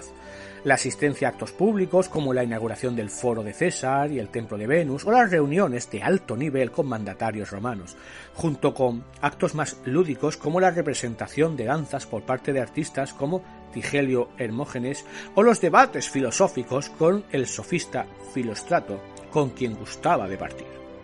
De su estancia, desde luego, no queda rastro arqueológico, a menos que se considere, como nosotros proponemos, que la desaparecida estatua de oro de Cleopatra del Templo de Venus fuera tomada como modelo de otros retratos de la reina que sí han llegado hasta nosotros. Sabemos por Dion Casio que en la época en la que escribía, casi 300 años después de los hechos, la estatua de Cleopatra seguía aún en el templo de Venus y era muy conocida. Pues bien, los expertos han identificado como representaciones de Cleopatra dos estatuas halladas precisamente en Roma. Una en la villa de Quintilius en la Vía Apia, actualmente en los museos vaticanos, y otra cerca del santuario de Isis en la Vía Lavicana, hoy en los museos capitolinos. Es posible que los escultores de esos retratos tomaran como modelo a la propia reina o a su estatua de oro del templo de Venus. La presencia de Cleopatra en Roma tuvo una consecuencia muy importante. El calendario juliano, que entró en vigor en el año 45 a.C. y se promulgó con asesoramiento egipcio. ¿Os acordáis del último programa que hablamos del calendario juliano? Algunas fuentes dicen que César consiguió la información astronómica necesaria del calendario egipcio durante su visita a Alejandría, entre los años 48 y 47 a.C. Plinio nos cuenta, en su historia natural, que fue el famoso Sosígenes, el astrónomo real de Cleopatra, el que ofreció a César el calendario egipcio con sus correcciones. Y Apiano y Plutarco comentan que ese calendario le añadió César sus propias enmiendas. En todo caso, el calendario juliano estuvo en vigor durante los 16 siglos y, con algunos cambios, es el que usamos hoy día. Solo por esto mereció la pena la historia de César y Cleopatra. Un mes después del asesinato de César, Cleopatra, que al fin y al cabo ocupaba una villa que había sido cedida por César al pueblo romano en su testamento, partió de Roma junto con su marido y su hijo. Cicerón, que, confiaba, que confesaba odiar a Cleopatra y no le deseaba ningún bien, dice en una carta que esperaba que Cleopatra y su César tuvieran el mismo fin que Tértula, que había muerto de un aborto, lo que nos lleva a preguntarnos si Cleopatra estaba embarazada de nuevo. Desde luego, la soberana hizo algunos enemigos más en Roma. Los poetas Propercio y Horacio se refirieron más tarde a la reina prostituta de Canope, Comentarios que probablemente ya estaban en, el aire, ¿no? en esa época de César, pero que cobraron más fuerza como armas de guerra propagandística desatada unos años después por Octavio, el futuro emperador Augusto cuando trataba de contraponer la virtuosa vida en Roma con la degeneración de la corte egipcia, en la que había quedado atrapado Marco Antonio, el segundo y más profundo amor de Cleopatra. Porque tras la muerte repentina de su marido Ptolomeo XIV, a quien posiblemente asesinó, y la proclamación de Cesarín como rey de Egipto, Cleopatra tardó poco en seducir al triunviru Marco Antonio, sobrino segundo de César, una nueva relación escandalosa que esta vez le resultó fatal a ella y a su reino. Pero esta es otra historia. Nos vemos en el próximo Viajando a la Historia.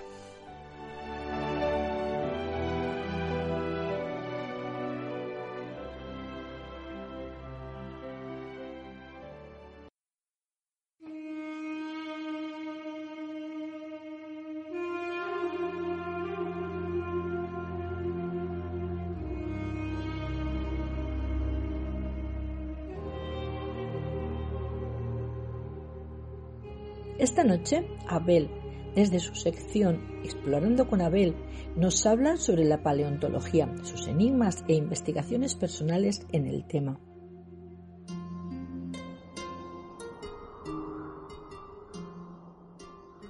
Buenas a todos. En esta ocasión les hablaré sobre la paleontología. ¿Qué es la paleontología? Bueno, hay mucha confusión. Me he dado cuenta desde siempre que hay mucha confusión entre la gente entre ¿qué es la paleontología? Porque unos dicen que es lo mismo que la arqueología. Otros lo comparan con la antropología. Pero muy pocos son los que me he dado cuenta que, que tengan claro lo que es exactamente. Pues os lo voy a explicar. La paleontología es el estudio de los fósiles. ¿Qué son los fósiles? Los organismos que vivieron en tiempos remotos que hoy en día están conservados en la piedra. Eh, bueno, esta es la, la forma más básica de decirlo. Pero vamos a profundizar un poco. El ser humano ya conoce los fósiles desde que existió, desde que apareció el ser humano. Empezó a encontrar fósiles y los recogía. Por ejemplo, por ejemplo, en, en- aquí en Cantabria, en varias cuevas, se ha encontrado, por ejemplo, en Altamira, cómo nuestros antepasados prehistóricos recogían fósiles que encontraban, se los traían a la cueva y los almacenaban, es decir, los coleccionaban. ¿Se puede decir que eso era paleontología? No. ¿Y por qué digo que no era paleontología? Muy sencillo. Porque ese método carecía de un de un método científico, es decir, era solamente recoger el hallazgo y llevárselo. Es lo mismo que hoy en día hacen muchos coleccionistas de fósiles. Recogen los fósiles, se los llevan a casa y no tienen ninguna información de de qué son, ni de dónde vienen, de qué periodo son. Eso no es paleontología, eso simplemente es guardar. La- los primeros estudios que se pueden considerar ya seriamente paleontológicos nacen con los griegos. La escuela filosófica de Pitágoras, ya en el siglo VI antes de Cristo, ¿no? Pues, pues empezaron a encontrar los griegos ya fósiles eh, en su, en su zona y se dieron cuenta de que eran orga- organismos que ya no existen, que ya no existen, que están extingui- muchos de ellos están extinguidos y y entonces y entonces llegaron a la conclusión de que eran organismos extinguidos que ya no existen de tiempos muy primitivos. ¿Qué pasó? Que ese era un avance científico muy importante que tenía todas las papeletas para que ser una base para que naciera la paleontología como ciencia seria. ¿Cuál fue el problema? Pues el problema muy sencillo, como muchas veces pasó con muchas otras ciencias, fue el, el inicio del, del cristianismo y el catolicismo. El catolicismo y el cristianismo se empeñaron por todos los medios posibles en hacer encajar el registro fósil con la Biblia. El registro fósil tiene que encajar con la Biblia sí o sí. Tienen que forzar el registro fósil para que encajara con la Biblia. Si no encajaba con la Biblia, ya decían que eso no era posible y, y condenaban a los científicos al ostracis- al ostracismo. Se les separaba de la religión y todo esto. Bueno, ya saben lo, que, lo de siempre. Pero gracias a Dios, en el siglo XVII, siglo XVII, por fin, con la ilustración y demás, con, lo- con los avances científicos del siglo XVII, eh, hubo grandes avances en muchos campos de la ciencia, no solamente la paleontología, también la física, la, la geología, eh, la biología, eh, ¿qué más? La astronomía.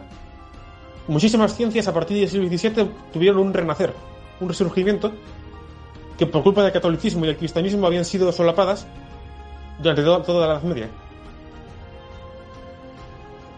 Bueno, pues. Pues digamos que. Digamos que a partir de entonces. eh, hay varios científicos, en España también hay algunos, pero saltaron a la fama otros. Por ejemplo, Lamarck o Charles Darwin, por ejemplo, pioneros en varios campos de la biología. Pero yo ci- citaría a otros menos conocidos.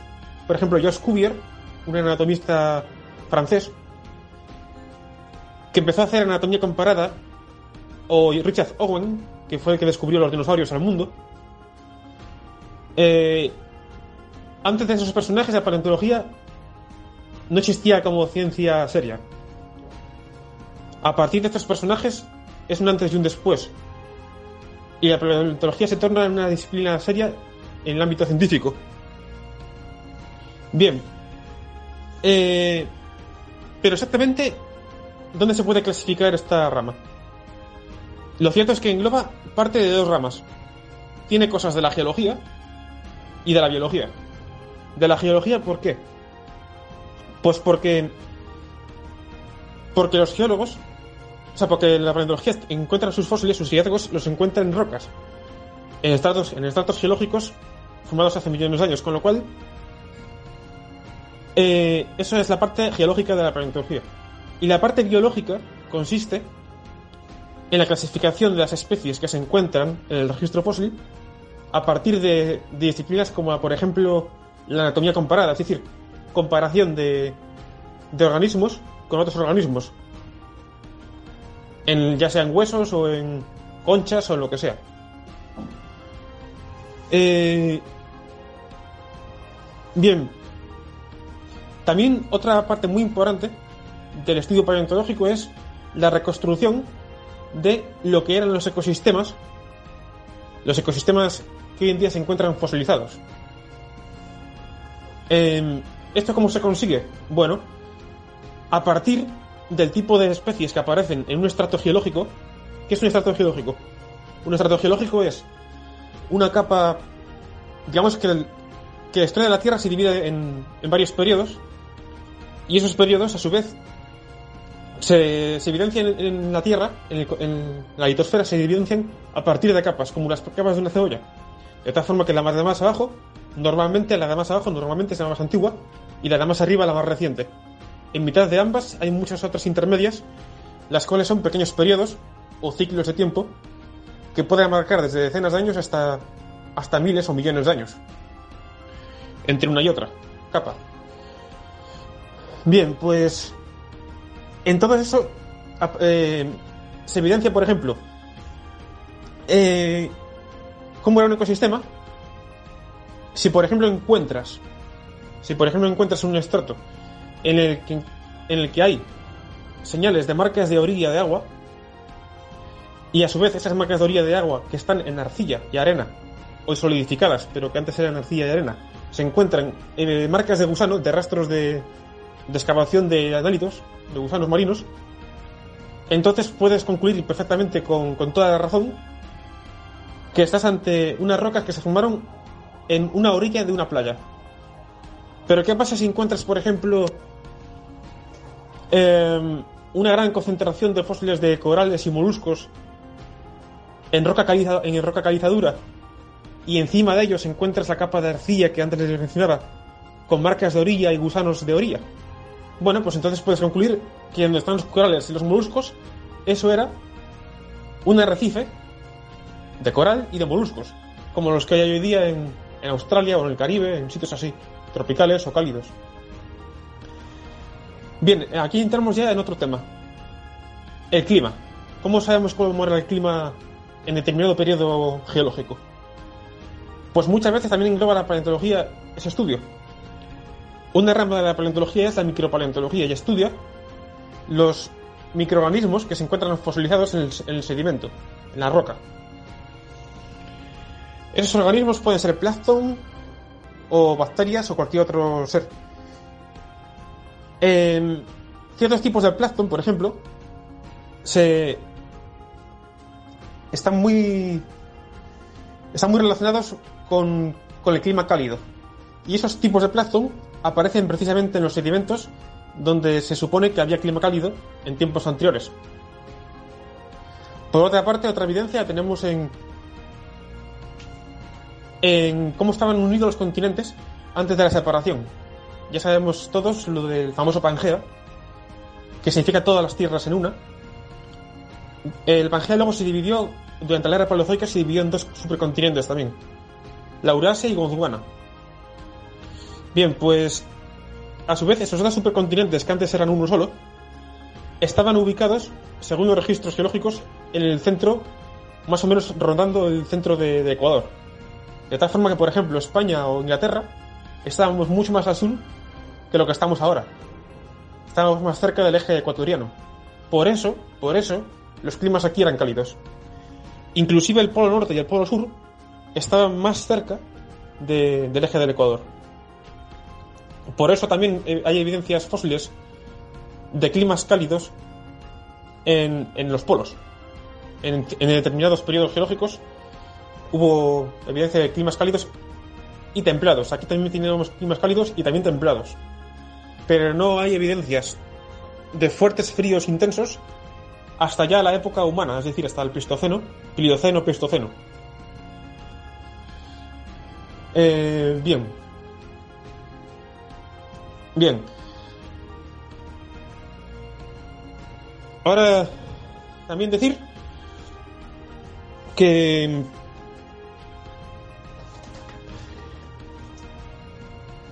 ¿Cómo se forman los fósiles?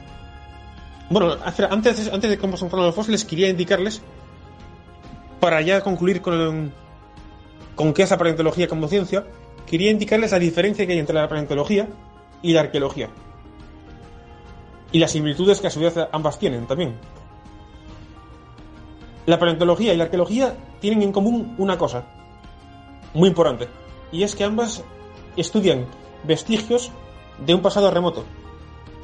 Lo que pasa es que la paleontología se centra en cómo eran las especies animales y vegetales, no humanas, sino animales y vegetales, tanto antes como durante la aparición del ser humano. Mientras que arqueología estudia eh, los restos materiales y óseos del ser humano desde que apareció hasta las civilizaciones más recientes eh, de la historia. Es decir, el devenir cultural del ser humano. Así, aquí tenemos las diferencias y las similitudes entre ambas ciencias que tanta gente confunde, vez tras vez, confunde a la gente lo mismo. Bien. Vale, teniendo claro ya esto, vamos a pasar a algo que me parece a mí más interesante. Los fósiles en sí mismos. ¿Qué son los fósiles? ¿Y cómo se forman? Bueno, pues los fósiles no son otra cosa que organismos que en un tiempo vivieron, estuvieron vivos, pero que por ciertas circunstancias, al morir, fueron sepultados, normalmente poco a poco, en ocasiones rápidamente, pero normalmente poco a poco, por sedimentos, es decir, capas de, de material, normalmente arcilla, arcilla con calcio, y es que la arcilla con calcio ya sabemos que tiene propiedades de solidificación. Por eso el cemento, cuando aplicamos el cemento, eh, este pues pues ya sabemos que, que al fraguar, o sea, al secarse, se solidifica. Y si cae, por ejemplo, en el cemento, si cae, por ejemplo, en el cemento una hierba, o una concha, o lo que sea, se incluye en el cemento de tal forma que se queda incrustado ahí para siempre. Algo muy parecido pasa con los fósiles. Caían en, arcilla con calcio o con otros materiales, pero materiales que normalmente solidifican lo que encuentran a su alrededor, que en este caso sería la arcilla. Y así es como encontramos algunos tipos de fósiles que son los fósiles que encontramos intactos. Por ejemplo, una concha intacta, un hueso intacto, lo encontramos así, incrustado, simplemente incrustado. Pero ¿qué ocurre? Que en ocasiones había reacciones químicas. Reacciones químicas con, con minerales del entorno que había en el sedimento donde se formaron. Así, por ejemplo, encontramos fósiles que, que ya no, no puedes tocar la concha original o el hueso original. Lo que estás tocando en realidad es un mineral, materia pétrea, porque se han ido transformando molécula a molécula las moléculas biológicas originales o de la estructura de la concha o del hueso o de lo que fuera, se han ido transformando molécula a molécula por sustituyéndose por los, por los minerales que había en el entorno. Por ejemplo, en entornos donde abundaba el silicio, como la sedimentación a veces era un poco brusca, no daba tiempo, digamos, a... O mejor dicho, al revés. Como la sedimentación era muy lenta, pues muchas veces la concha o el hueso desaparecía, pero a su vez se había ido rellenando, se había ido rellenando por el mineral que había en el entorno. Por ejemplo, tenemos el caso del ópalo. No me refiero al ópalo gema, que también, sino me refiero sobre todo al ópalo común, que es una variedad de cuarzo llamado calcedonia.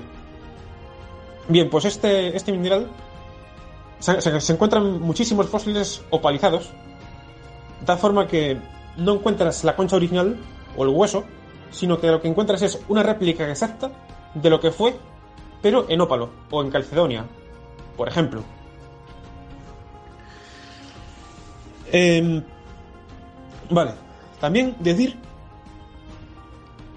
que existía otro, tipo de fósiles y es los que se formaban debido a debido a moldes, es decir, por ejemplo, tú cuando haces un molde de yeso, cuando haces un molde de yeso, eh, tienes el objeto original del que quieres hacer el molde y tienes la réplica que ha hecho el molde. Pero ¿qué pasa? Que la réplica que ha hecho el molde no es el objeto original. Pues lo mismo pasa con los fósiles. Se han, muchos de ellos se han, se han rellenado de sedimentos, ha desaparecido la concha del hueso original y queda la forma, la forma incrustada en el sedimento, hoy en día sedimento petrificado, fósil, queda la forma de lo que fue en su día la concha o, el hueso o lo que, o lo que sea. Em, así que como podemos ver, solo muy pocos casos, muy pocos casos, eh, el resto que encontramos es original. Muy pocos casos. Y cuando lo encuentras es un- una maravilla porque puedes tocar, literalmente tocar, una criatura que vivió hace, hace millones o miles de años en un mundo totalmente distinto al nuestro, donde, no había contaminación, donde todo estaba en un orden natural inalterado. Inalterado por el hombre, quiero decir. Bien. También decir decir ya que los peligros que o sea me refiero a los peligros de los dogmatismos ya sabemos todos que que siempre ha habido dos corrientes enfrentadas en lo que tiene que ver con el estudio de los seres vivos tanto fósiles como actuales y es eh, por un lado el bando de los evolucionistas y el bando de los que creen en la creación Siempre han sido dos bandos totalmente enfrentados el uno al otro. Pero muy pocos son los que han estado en un punto intermedio intentando razonar si los dos tenían razón y si los dos podían tener razón y a la vez estar equivocados a la vez. Bien, yo he hecho este trabajo. He hecho ese, trabajo que muy poca gente ha hecho y ahora mismo me posiciono en mitad de ambos bandos. Porque creo que ambos tienen razón y ambos están equivocados. Por ejemplo, a ver, vamos a ver. Un dogmatismo de la evolución sería decir que. De la teoría de evolución sería decir que todas las especies. eh, han venido a partir de una sola célula o una paspermia, una sopa primordial, sin ningún tipo de. de influencia divina, de creación, digamos, original. Y un dogma de la creación sería decir que todo, absolutamente todo, los seres vivos han sido creados y no existe la evolución, que la evolución no existe y que eso es incluso satánico. Bien. ¿Qué pasa con esto? Por lo siguiente. Que, que por un lado los evolucionistas parece que muchos pretenden ignorar un hecho. Y es que las criaturas, tanto actuales como fósiles, ya las primeras criaturas fósiles que aparecen en el registro, desde las primeras células mi- microscópicas hasta los enormes dinosaurios o los seres humanos, todo revela un, sistema matemático, geométrico, simétrico, eh, vamos, un- una perfección dentro de la imperfección, porque yo siempre he dicho que la, que la perfección no puede existir sin la imperfección, y la imperfección sin la perfección tampoco. Y es una teoría que yo tengo. Pues dentro de la imperfección yo creo que es una perfección absoluta la que había ya desde tiempos de origen de la vida hasta ahora. Entonces, eh, ahí es donde, donde quizás los que creen en la creación pueden tener algo de razón, y es cuando dicen, y es cuando dicen que, que toda casa pues se construye por alguien, o todo cuadro ha sido pintado por alguien. Sí, estoy de acuerdo. Claro que todo ha sido hecho por alguien. Y también, también veo el registro fósil como los organismos, como ya he dicho, presentan una perfección increíble desde tiempos ya primitivísimos. Con lo cual, sí, sí es posible. De hecho, el mismo Darwin, el mismo Darwin dijo en una ocasión, y esto poca gente lo recuerda, los evolucionistas normalmente no se dan cuenta de este comentario que hizo Darwin una vez. Darwin quería que pudo existir una creación original, que Dios, un Dios o lo que sea, hubiera creado algún criaturas originales, pero que después esas criaturas originales hubieran evolucionado por su cuenta sin, sin intervención divina. Yo me decanto mucho a ese comentario que hizo Darwin. O sea, Darwin no era evolucionista al 100% tampoco. Darwin estaba intermedio entre ambos bandos, que es justo donde yo me posiciono. Ni era de uno ni era de otro, era el suyo mismo. Em, vale, pues teniendo en cuenta esto, ya hemos dicho los peligros de, de los dogmatismos en ambos bandos. Y ahora vamos a analizar un poco algunos enigmas, bueno, medio enigmas podemos decir, que tiene la ciencia de la paleontología desde hace muchos años. Uno de ellos, y el más recurrente, hasta en las noticias del periódico, es el de los eslabones perdidos. Sí, los eslabones perdidos se siguen pregonando a los cuatro vientos cuando ya se ha demostrado que no son tales. No existen los eslabones perdidos, ni han existido nunca. ¿Por qué digo esto? Bueno, no lo digo yo. Lo dicen los mismos evolucionistas que es así. Por ejemplo, vamos a ver. Eh, un eslabón perdido, según la teoría original del eslabón perdido, es aquella especie intermedia. Podemos decir que lo voy a comparar a un híbrido. Un híbrido. O una especie como de mezcla mitológica, podemos verlo entre una especie anterior y otra especie totalmente nueva y mucho más inteligente, por supuesto. Así, por ejemplo, tenemos el mito del hombre mono, el cual se basa en que todos eran, a principio, todos primates, como los orangutanes o los gorilas, y de repente, en un momento dado, de repente, bruscamente, sin, sin casi cambios intermedios eh, finos ni nada, no, todo muy brusco, de repente aparece un simio que empieza a andar, erguido, que sigue teniendo pelo, por supuesto, muchísimo pelo, de lo cual, por cierto, no hay, evidencia fósil de que tuviera tanto pelo. Y, y a su vez, este, este simio rápidamente empieza a generar herramientas que lo convierten en un, en un ser mucho más inteligente que se demuestra a su vez en el tamaño que va adquiriendo el cerebro. Bueno, ese es el modelo clásico de sabón perdido. ¿Qué pasa? Que los evolucionistas, los paleontólogos, todos estos, se han ido dando cuenta que no es así el, caso. No es así. Sino más bien el registro fósil lo que demuestra es que los cambios son muy finos y muy graduales. Muy finos y muy graduales, no bruscos. ¿Qué quiero decir con esto? Que además eh, lo que antes se llamaba sabores perdidos no son sabores perdidos entre una especie y otra especie, sino entre árboles entre árboles evolutivos. Es decir, por ejemplo, eh, hemos puesto el caso de los, de los seres humanos y los primates, ¿no?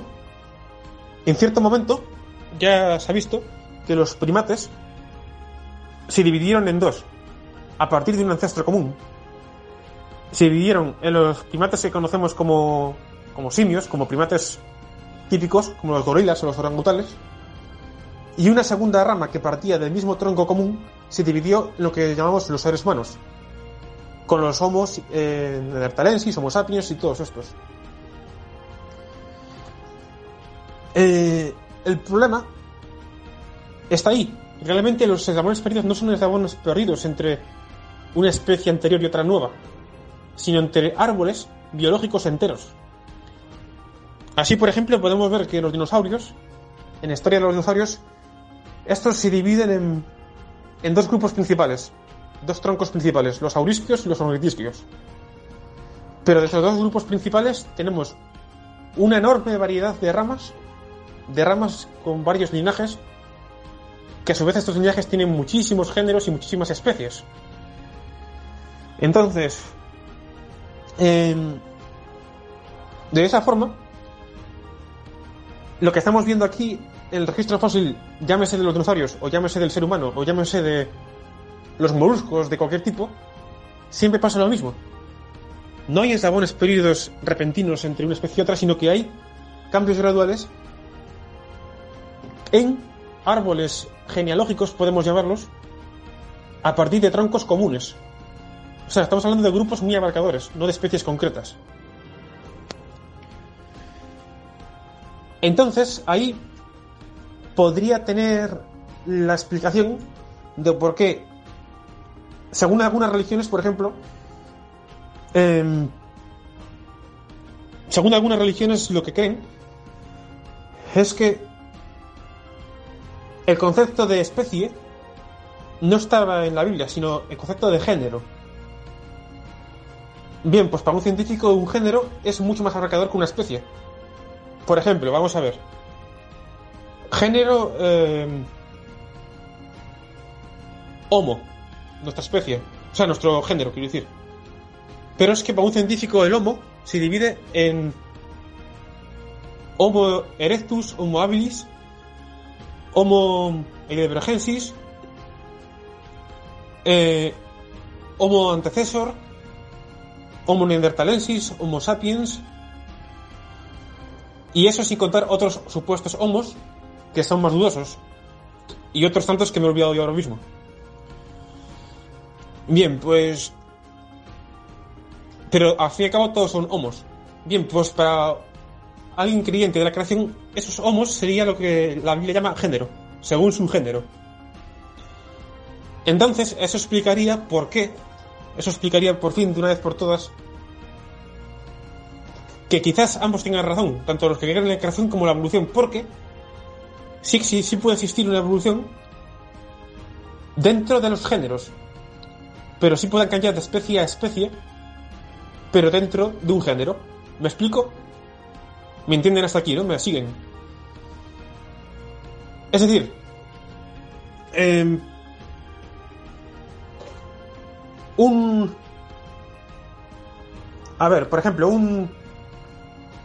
Vamos a ver, podemos poner un ejemplo común. Bueno, pues volvemos otra vez a nuestra propia especie, los homos. homos. Eh, se, ha demostrado que existían cruces de especies. Por ejemplo, el Homo neanderthalensis con el Homo sapiens. Incluso es posible que hubiera dos cruces de especies anteriores, mucho anteriores a los del Homo neanderthalensis y el Homo sapiens. Pero bueno, eso ya es otro tema. Eh, esos cruces demuestran que dentro de los géneros sí puede cambiarse de, digamos, evolucionar de especie a especie. Es curioso que muchos que se creen en la creación ya hace un tiempo ya empezaron a decir que sí, bueno, no existe la evolución, pero sí existen los cambios de adaptación.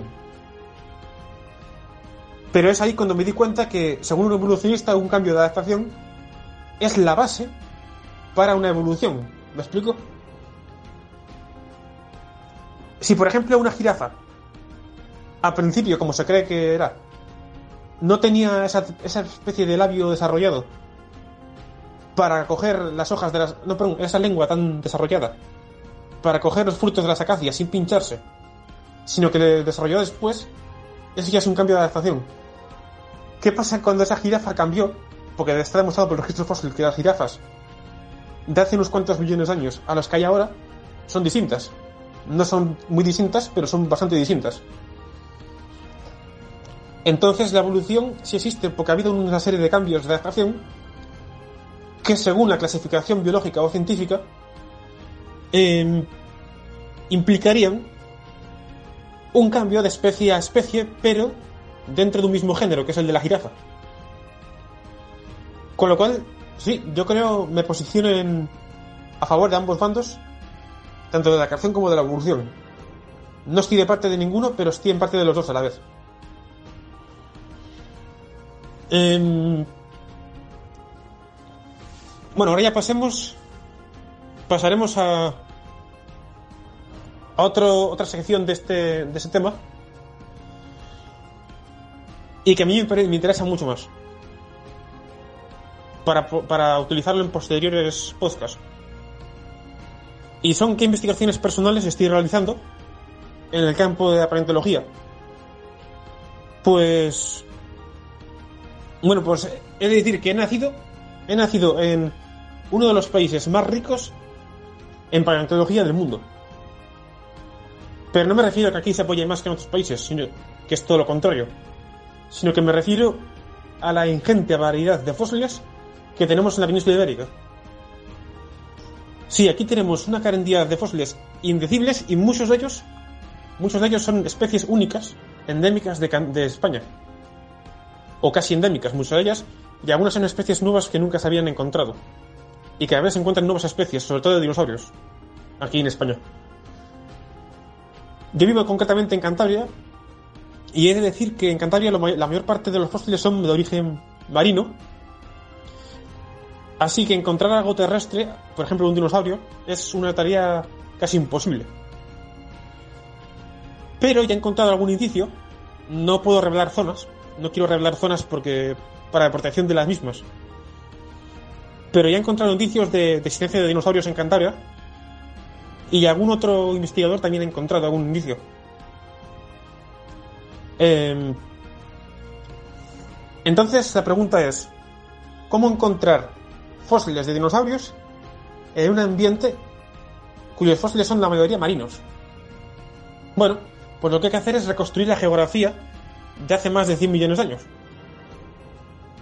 ¿Y cómo se hace eso? Pues bueno, miras dónde estaban los organismos fósiles, los arrecifes que antes hablábamos, arrecifes cálidos, miras dónde están situados en, en el mapa de Cantabria y a su vez miras dónde están situadas las capas de arcilla y arena que indican un ambiente, digamos, continental, terrestre. Y entonces es cuando deduces, porque esta investigación ya la han hecho otros, localizar la tierra firme que había en Cantabria, en el Cretácico, em, puedes por fin conseguir saber dónde había partes de tierra firme en las que un animal terrestre, como los dinosaurios, podían pisar, incluso morir.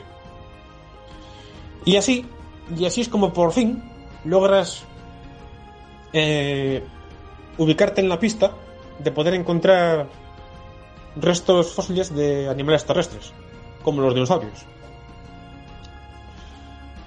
También siguiendo los rastros de, de madera, madera fósil que encuentran en los estratos marinos, pero que eran arrastrados desde tierras que, eran firmes. Sigues la pista hasta encontrar donde estaba la tierra firme. En otras ocasiones, lo que encuentras es en un estrato marino un resto fósil de un animal terrestre, porque cuando murió el animal terrestre, quizás en una orilla de una playa o de un río, los restos óseos fueron arrastrados al mar y se sepultaron junto a los estratos marinos. Así fue me encontré una mandíbula fósil con un diente, no a decir dónde, en Cantabria, que, que seguramente fue, fue traída de un animal terrestre, un dinosaurio casi seguro, un dinosaurio, y luego fue arrastrada hasta el mar y sepultada con los estratos marinos. Tengo muchas más investigaciones en este campo, en la paleontología, pero. Pero bueno, aquí ya no hay tiempo de decirlas. Y lo reservo para otras ocasiones. Me encantaría que les hubiera gustado este, este podcast. Espero no haberles aburrido. Yo personalmente lo encuentro fascinante. Bueno, pues nos vemos en el próximo. Un saludo.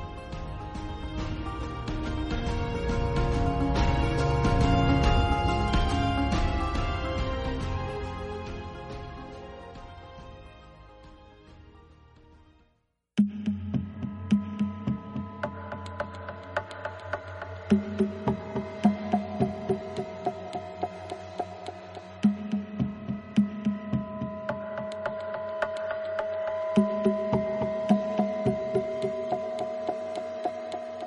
noche estrenamos sección Planeta Intraterreno, a cargo de Sergio Cobos, divulgador de temas muy interesantes.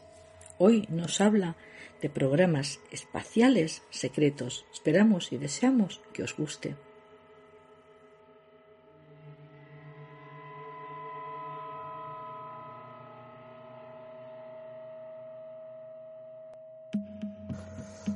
Bueno, hola, ¿qué tal? Eh,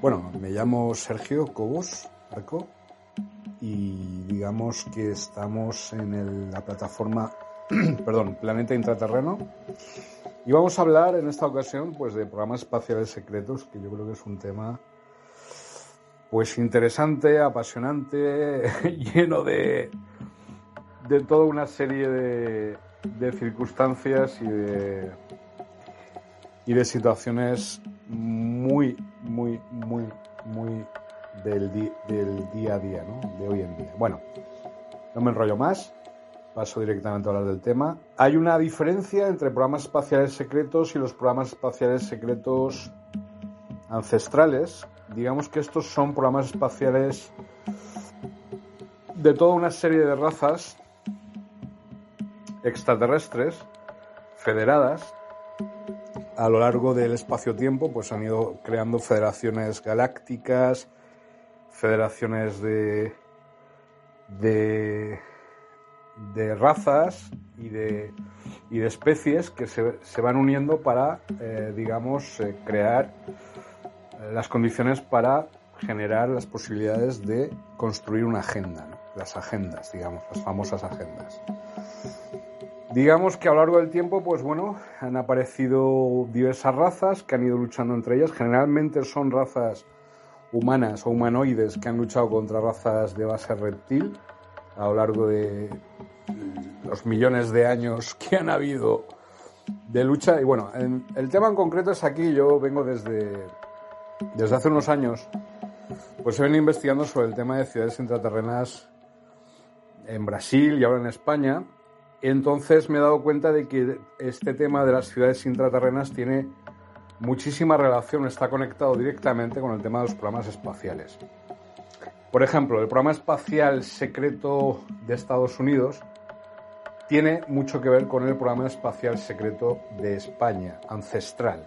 Me refiero, Aquí en España ha sido un lugar de anclaje, de, mm, digamos, salida y entrada de un montón de civilizaciones.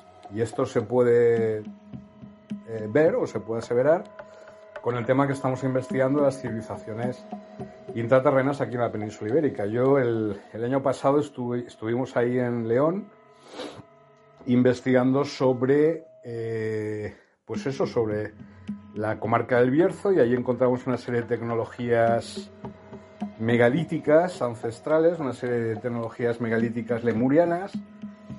Y allí, pues nada, eh, pues eso, eh, estuvimos comprobando y además encontramos pirámides ancestrales, tres pirámides ancestrales no muy grandes, oscuras, una al lado de la otra, con una diferencia de unos 6-7 metros, allá por la zona de la Grandilla, entre Cantabria y Asturias y León.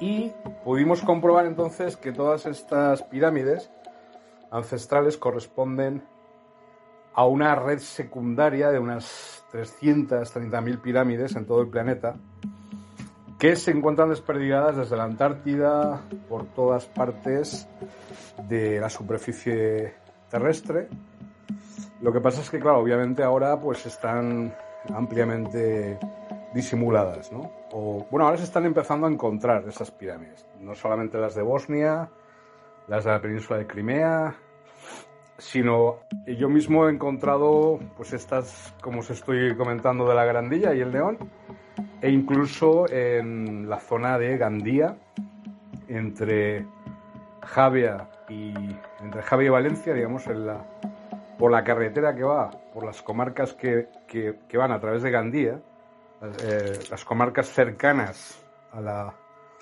a la ciudad de Gandía y a todo, todo ese valle, pues eh, nos hemos encontrado con que hay también unas cuantas pirámides ancestrales. Eso sin ir muy a la profundidad de la investigación, porque claro, no tenemos medios suficientes aquí en Planeta Intraterreno todavía como para poder dedicarnos a estas investigaciones como nos gustaría, pero bueno, no hay ningún problema. Cuando digo que hay una conexión entre el programa espacial secreto mm, hispano ancestral y el programa espacial secreto de Estados Unidos, es por el tema de, obviamente, eh, el tema del descubrimiento de América, ¿vale? Es decir, todas estas conexiones, todas estas naves, todas estas civilizaciones que estaban aquí en la península ibérica, ancladas, eh, digamos, de alguna forma llegaron a un culmen en la etapa anterior de la desafección del Andalus. Entonces, cuando, eh, digamos, Colón descubrió América, de alguna forma llegó cierto tipo de información para que se siguiera desarrollando el programa espacial secreto, pero en esta, en esta ocasión en Estados Unidos. Es decir, la conexión entre el programa espacial secreto de Estados Unidos actual no tiene que ver tanto con el programa espacial secreto alemán o nazi, como mucha gente dice, el tema de la operación Paperclip, sino más bien con el tema de, como os estoy señalando, de el programa espacial secreto español, ¿no? Hispano. Y en este término aparece pues una, una confirmación de todo esto, ¿eh? que es, hay un, un investigador venezolano, Pierre Monteagudo, que conocí conocimos en León y que establece las bases de este programa espacial secreto de Estados Unidos. Y, y que tiene como, eh, digamos, como, como base precisamente a un investigador de Venezuela, ¿vale? Venezuela, un país de habla hispana, etcétera, entonces, eh, pues, no sé, aquí se me están cayendo las cosas, no sé qué, está pasando. Bueno, ¿vale? Eh, entonces hay una conexión ahí que, bueno, ya, ya, se irá, iremos analizándolo en su momento. Ahora de momento os lo dejo ahí, ¿vale? Eh, las informaciones de Pierre Monteagudo, mm, realmente él no es el investigador que estaba dentro del programa espacial secreto norteamericano, pero obviamente él investiga como biógrafo de este otro investigador que ahora no recuerdo el nombre, ¿vale? Bueno, dejo ahí ese apunte.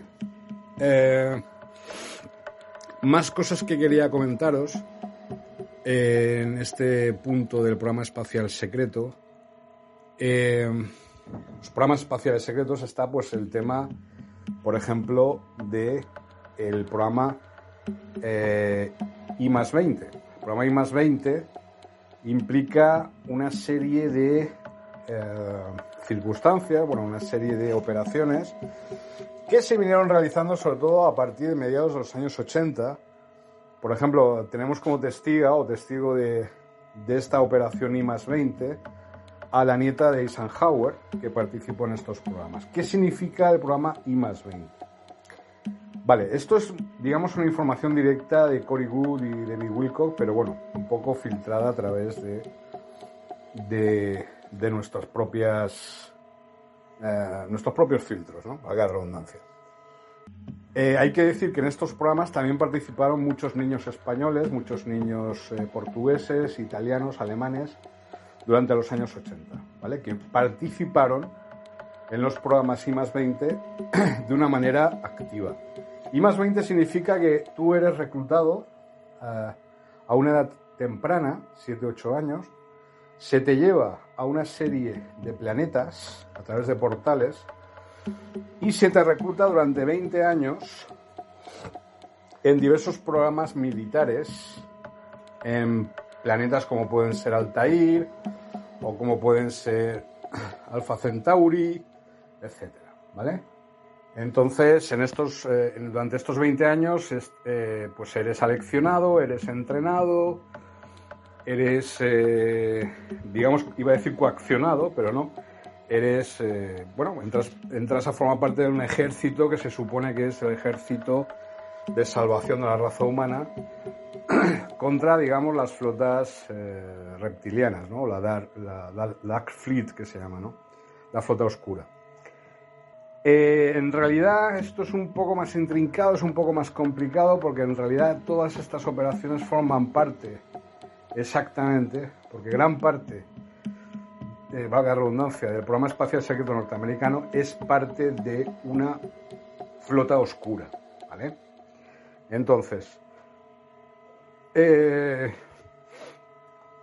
tú eres reclutado, estás durante esos 20 años siendo entrenado, cuando llegas a una de 35, 40 años, regresas a la Tierra a través de portales y se te proporciona una pastilla con la cual regresas a la edad de 7-8 años y se te borra la memoria.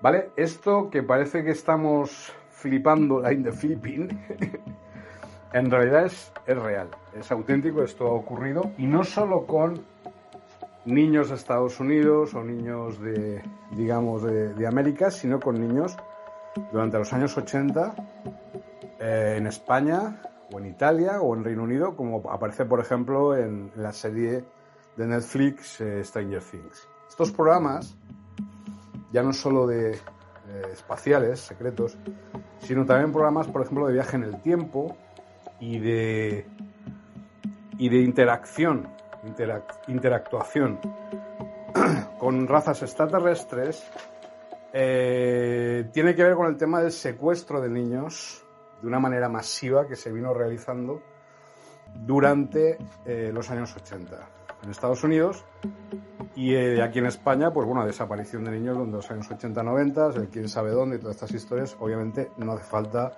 explicar mucho más. Es decir, esto es una realidad a día de hoy. Igual que otras realidades eh, tangenciales de este tema, ¿no?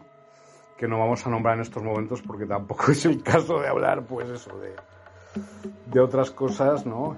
Eh, Podríamos hablar, pues sí, podríamos hablar eh, del caso Alcácer, podríamos hablar del Bar España, podríamos hablar del Triángulo Satánico del Mediterráneo, que señaló Antonio Rivera. Y bueno, ahí está todo esto relacionado con toda, toda esta desaparición de niños durante los años 80 y 90 aquí en España, en Valencia también. ¿Qué más? Bueno, estamos en el en los programas espaciales secretos aquí hay un personaje, bueno, hay un whistleblower que se llama, un confidente de la Marina de Estados Unidos que se llama William Tompkins.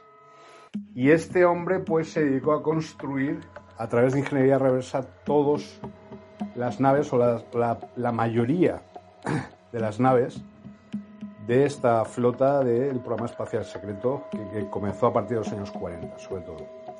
Eran naves que se construían, digamos, en los mismos hangares que se construyeron los portaaviones y ahí pues se construían estas naves gigantescas, estos cruceros de batalla.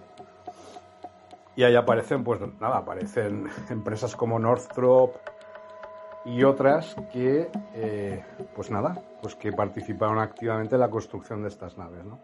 Entonces las primeras naves espaciales eran como submarinos de clase de ataque de la Armada de los Estados Unidos.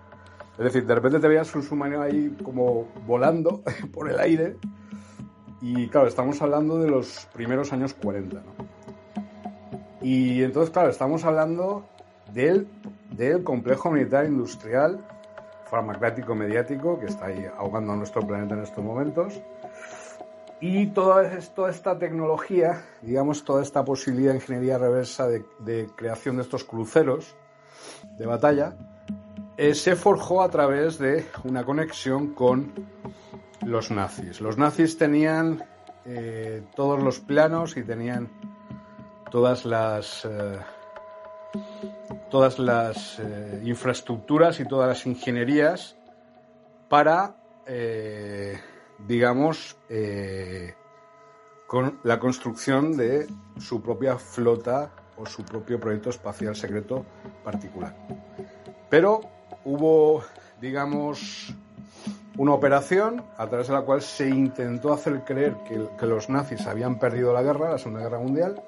Apareció una, una confidente de los nazis llamada María Orsic. María Orsic no es humana, y lo digo en el presente, utilizando el modo presente, porque en realidad María Olsic no ha fallecido todavía. María Olsic es pleyadiana, pero es una pleyadiana regresiva. Los pleyadianos suelen tener una edad media, pueden llegar a una edad de unos 3.000, 3.500 años de edad. ¿vale? Muchos de ellos están trabajando en estos programas espaciales secretos, como os estoy diciendo, y María Olsic estaba trabajando en los programas espaciales secretos nazis como eh, playadena regresiva, como nórdica. ¿Vale? Eh, entonces, eh, bueno, esto en los inicios de este programa espacial secreto aparece, como os digo, este, este personaje, eh, William Tompkins, eh, y en su libro que se llama Selected by Extraterrestrials, ¿vale? En un principio, pues bueno, eh, las naves tenían una energía tipo de energía nuclear, luego pasaron a la energía torio y luego a generación eléctrica de punto cero, ¿vale? Que es la energía que usan actualmente. Y eso es claro, es- eso es, eso es una burrada. Esto pasó en 1942.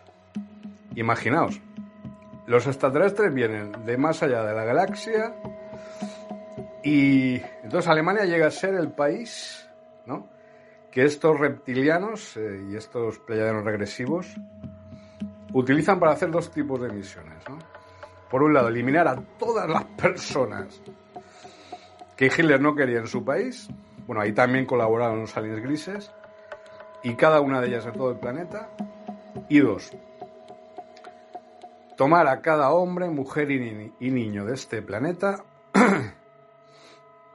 y ponerlos en fábricas de esclavos. Hombres, mujeres y niños para desarrollar y construir todos estos tipos diferentes de naves de grupo de batalla espacial de la Armada Draconiana. ¿Vale? Esto, bueno, esto ya sé que puede, puede parecer una locura, pero esto es lo que pasó. Bueno, eso, eh, eso por un lado. Luego hay otro tema muy interesante con el tema de los programas espaciales secretos, que es el tema de las tecnologías megalíticas, lemurianas sobre todo. Por ejemplo, Stonehenge, por ejemplo, los talayots de Menorca, por ejemplo, las, eh, las construcciones megalíticas en la isla de Malta, Teotihuacán, Machu Picchu, etcétera. Pues bueno, todas estas construcciones eh, forman parte pues, de una red que alimentaba toda la energía inalámbrica eléctrica del planeta. De hecho, la electricidad como tal, como conocemos hoy en día, ya existía en la época de Egipto, ya existía en la época de Grecia clásica e incluso ya existía en la época de Roma, ¿vale? Quiero decir que la electricidad no es de ahora, sino eh, imaginaos y, y visualizar eso, ¿no? Y ya conocían la energía nuclear. Los romanos, el Imperio Romano, el Imperio de Roma, Grecia y los egipcios. Y por supuesto Sumer, ¿no? Eh, bueno, entonces, pero antes de todo esto, ya en la época de Lemuria ya había una red inalámbrica que estaba dotada de una energía eléctrica inalámbrica y no solo energía eléctrica, sino también información, una especie de internet de la época y más cosas. Sería un internet de las cosas de, la época lemuriana. Y todo eso, los restos que quedan de todo eso serían las pirámides ancestrales de las que he hablado en un principio de, de mi alocución. ¿no? Entonces, eh, estas tecnologías megalíticas, esta red, digamos, de protección, de, de ofrecimiento de energía eléctrica y otro tipo de, capacidades, eh, están conectadas con ciertos planetas, planetas eh, del sistema solar, lo que llamamos los planetas enanos. Es decir, por ejemplo, Ceres es un planeta que está conectado con estas tecnologías megalíticas de manera directa. Allí Ceres también hay civilizaciones humanas intraterrenas, igual que nuestro planeta. Y su finalidad a la hora de contactar con nosotros es la activación de estas tecnologías, como digo, megalíticas lemurianas, eh, para, digamos, proteger el planeta Tierra.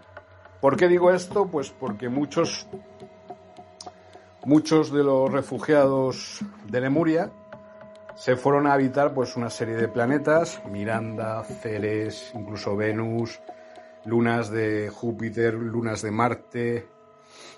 Y ahí es donde se encuentran actualmente eh, habitando, eh, intraterrenamente hablando, es decir, bajo, bajo la superficie. Ceres, tenéis que considerar Ceres, el planeta Ceres, que está entre Júpiter y Saturno, como si fuera una especie de película del Señor de los Anillos, ¿vale? Y, y allí pues se cohabitan pues razas humanas, eh, lemurianos, poslemurianos, pleiadianos, dragones también. Es exactamente tal como aparece en las películas del Señor de los Anillos, ¿vale? Eso sería Ceres.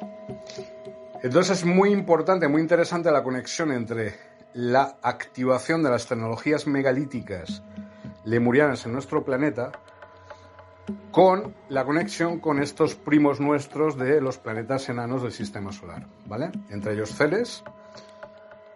¿Por qué decimos esto? Porque, eh, o sea, de alguna manera no se podrán ni se van a poder activar estas tecnologías megalíticas lemurianas de las pirámides ancestrales eh, si no es con el apoyo, la connivencia, digamos, el asesoramiento de los habitantes de Ceres y de todos los planetas enanos que se llaman, que están entre, pues eso, están entre, se encuentran entre, entre Júpiter y Marte. Bueno, y también entre Júpiter y Saturno. Decir, lo que es los, los planetas enanos. Hay varios pero también se encuentran en las lunas de Marte, Phobos de Imos, las lunas de Júpiter, Miranda, etcétera, Plutón. Eh, allí hay un almacén de alimentos. Mercurio es una especie de hangar para muchas razas extraterrestres. El Sol, nuestro Sol, pues bueno, hay dos soles. Está el Sol nuestro. Lo que pasa es que hay un Sol interior. En ese Sol interior, dentro del Sol, existen océanos y existen civilizaciones humanas y bueno, y hay un sol interior.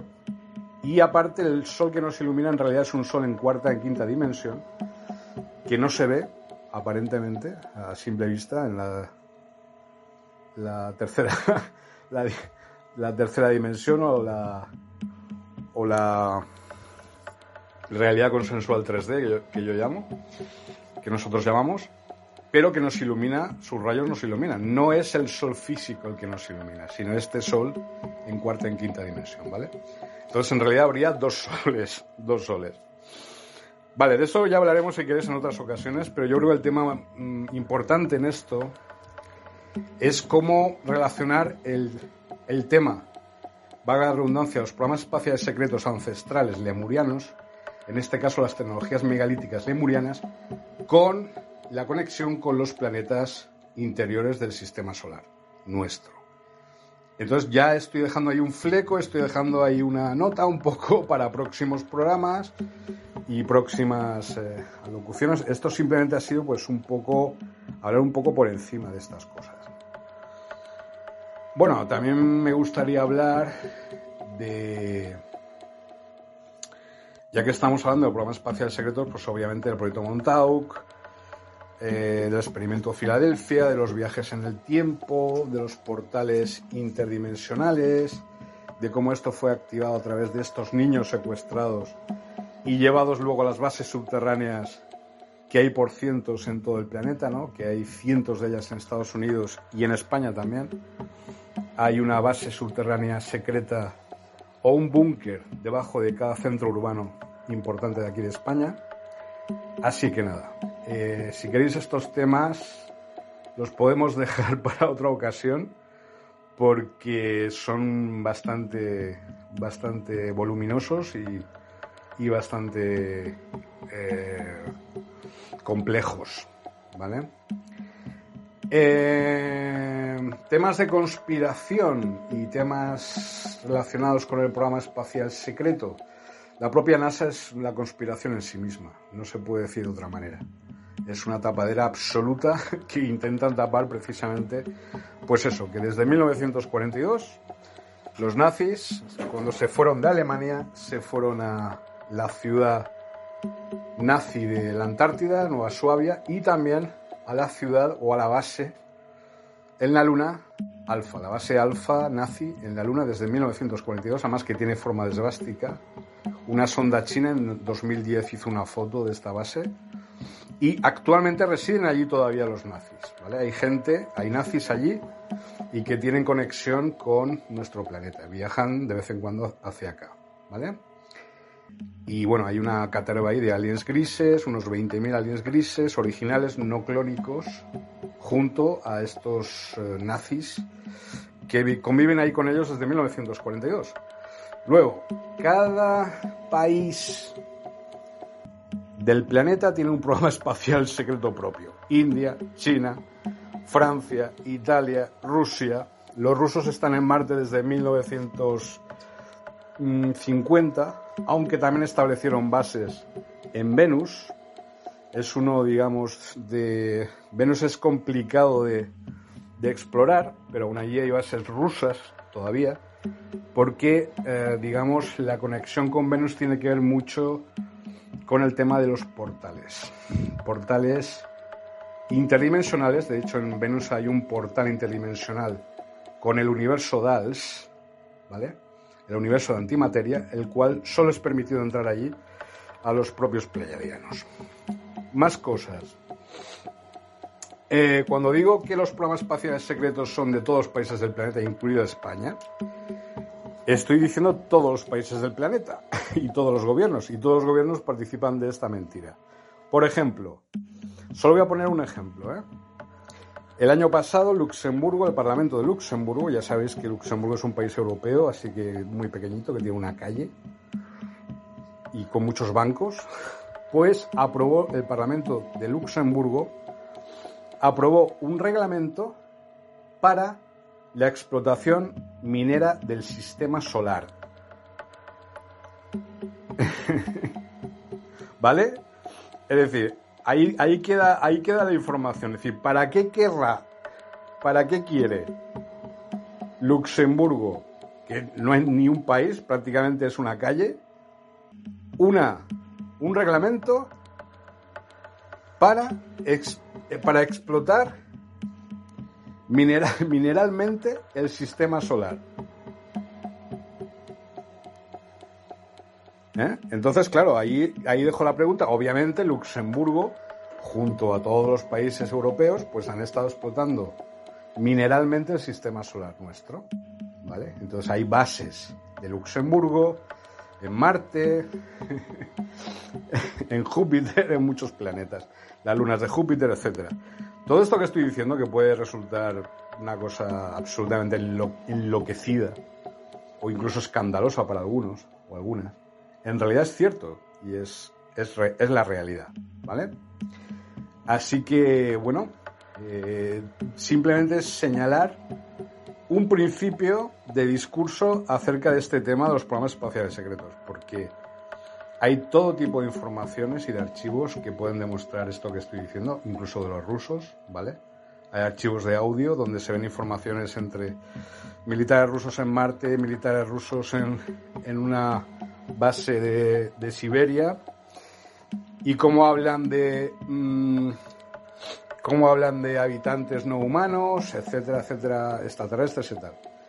Y bueno, ya terminando, pues si queréis pues hablar un poco de Gary McKinnon. Gary McKinnon es un es muy conocido porque él hackeó la página web de la NASA y ahí encontró que efectivamente encontró el hilo por el que tirar para encontrar ah, la información del programa espacial secreto norteamericano, ¿no? Es decir, ahí encontró una serie de archivos, una serie de informes en eh, en los que había, pues eso, una serie de nombres y una serie de pilotos y comandantes y aparecían específicamente escritos como no humanos.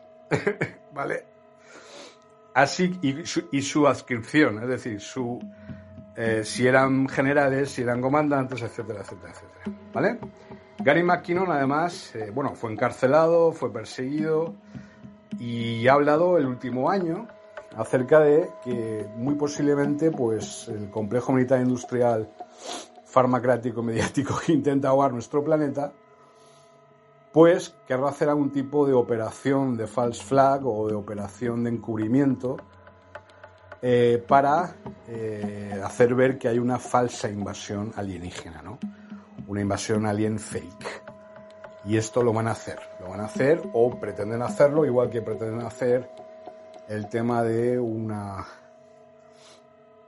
digamos, de pues de, de, un asteroide que venga a destruir el planeta Tierra, que eso también es una operación de programas espaciales secretos draconianos, porque los reptilianos, digamos que se mantienen un poco alejados de nuestro sistema solar, las flotas reptilianas, debido a los esfuerzos de los andromedanos, de la flotilla de la Federación Galáctica, etcétera, ¿vale?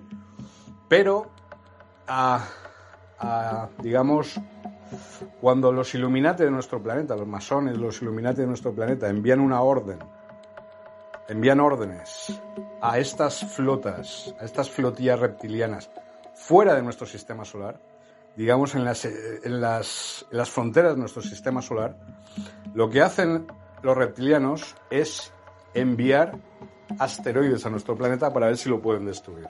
¿Vale? Esto lo llevan haciendo este tipo de cosas de bombardear lugares como la Luna y otros sitios así desde hace millones de años. ¿eh? Lo que pasa es que como hay una conexión directa entre Illuminati, masones y eh, reptilianos, flotillas reptilianas, pues es algo que quería señalar para que quedara claro. Yo no sé lo que dice JJ Benítez, que el año 2027 va a haber un, un asteroide que va a llegar a la Tierra y tal. Yo no estoy negando ni puedo decir nada sobre esa información. Eso yo respeto muchísimo el criterio de JJ Benítez y dice que va a venir un asteroide que se, va a llamar Gog y que va a destruir nuestro planeta en el año 2027. Pues bueno, no, no puedo decir nada sobre ese tema. Más lo que os estoy, lo que os estoy comentando, perdón, lo que os estoy comentando ahora acerca de esta, proyect, esta propagación y de este lanzamiento de, de asteroides de manera totalmente eh, consciente por parte de estas flotillas reptilianas de fuera del sistema solar. ¿Vale? Esto es una operación militar, son operaciones militares de estos programas espaciales secretos. Como veis, este tema da para muchísimo. Podemos estar aquí horas y horas hablando sobre estos temas. Espero no haberos aburrido. Yo sé que, bueno, a mí yo respeto muchísimo la invitación que me habéis ofrecido para participar en vuestro programa y estoy súper encantado porque yo resido aquí en Valencia y obviamente pues es aquí el centro de operaciones de Planeta Intraterreno y quiero que nos conozcamos mejor a partir de ahora, ¿vale? Así que con un saludo muy amable, con, un, con un deseo de colaboración y de cooperación entre nosotros y nosotras, pues os abrazo, os, os doy un beso, os quiero mucho, así que Espero que os haya servido de algo esta información. La resistencia continúa 2023, planeta intraterreno 2023. A por ellos. Un abrazo.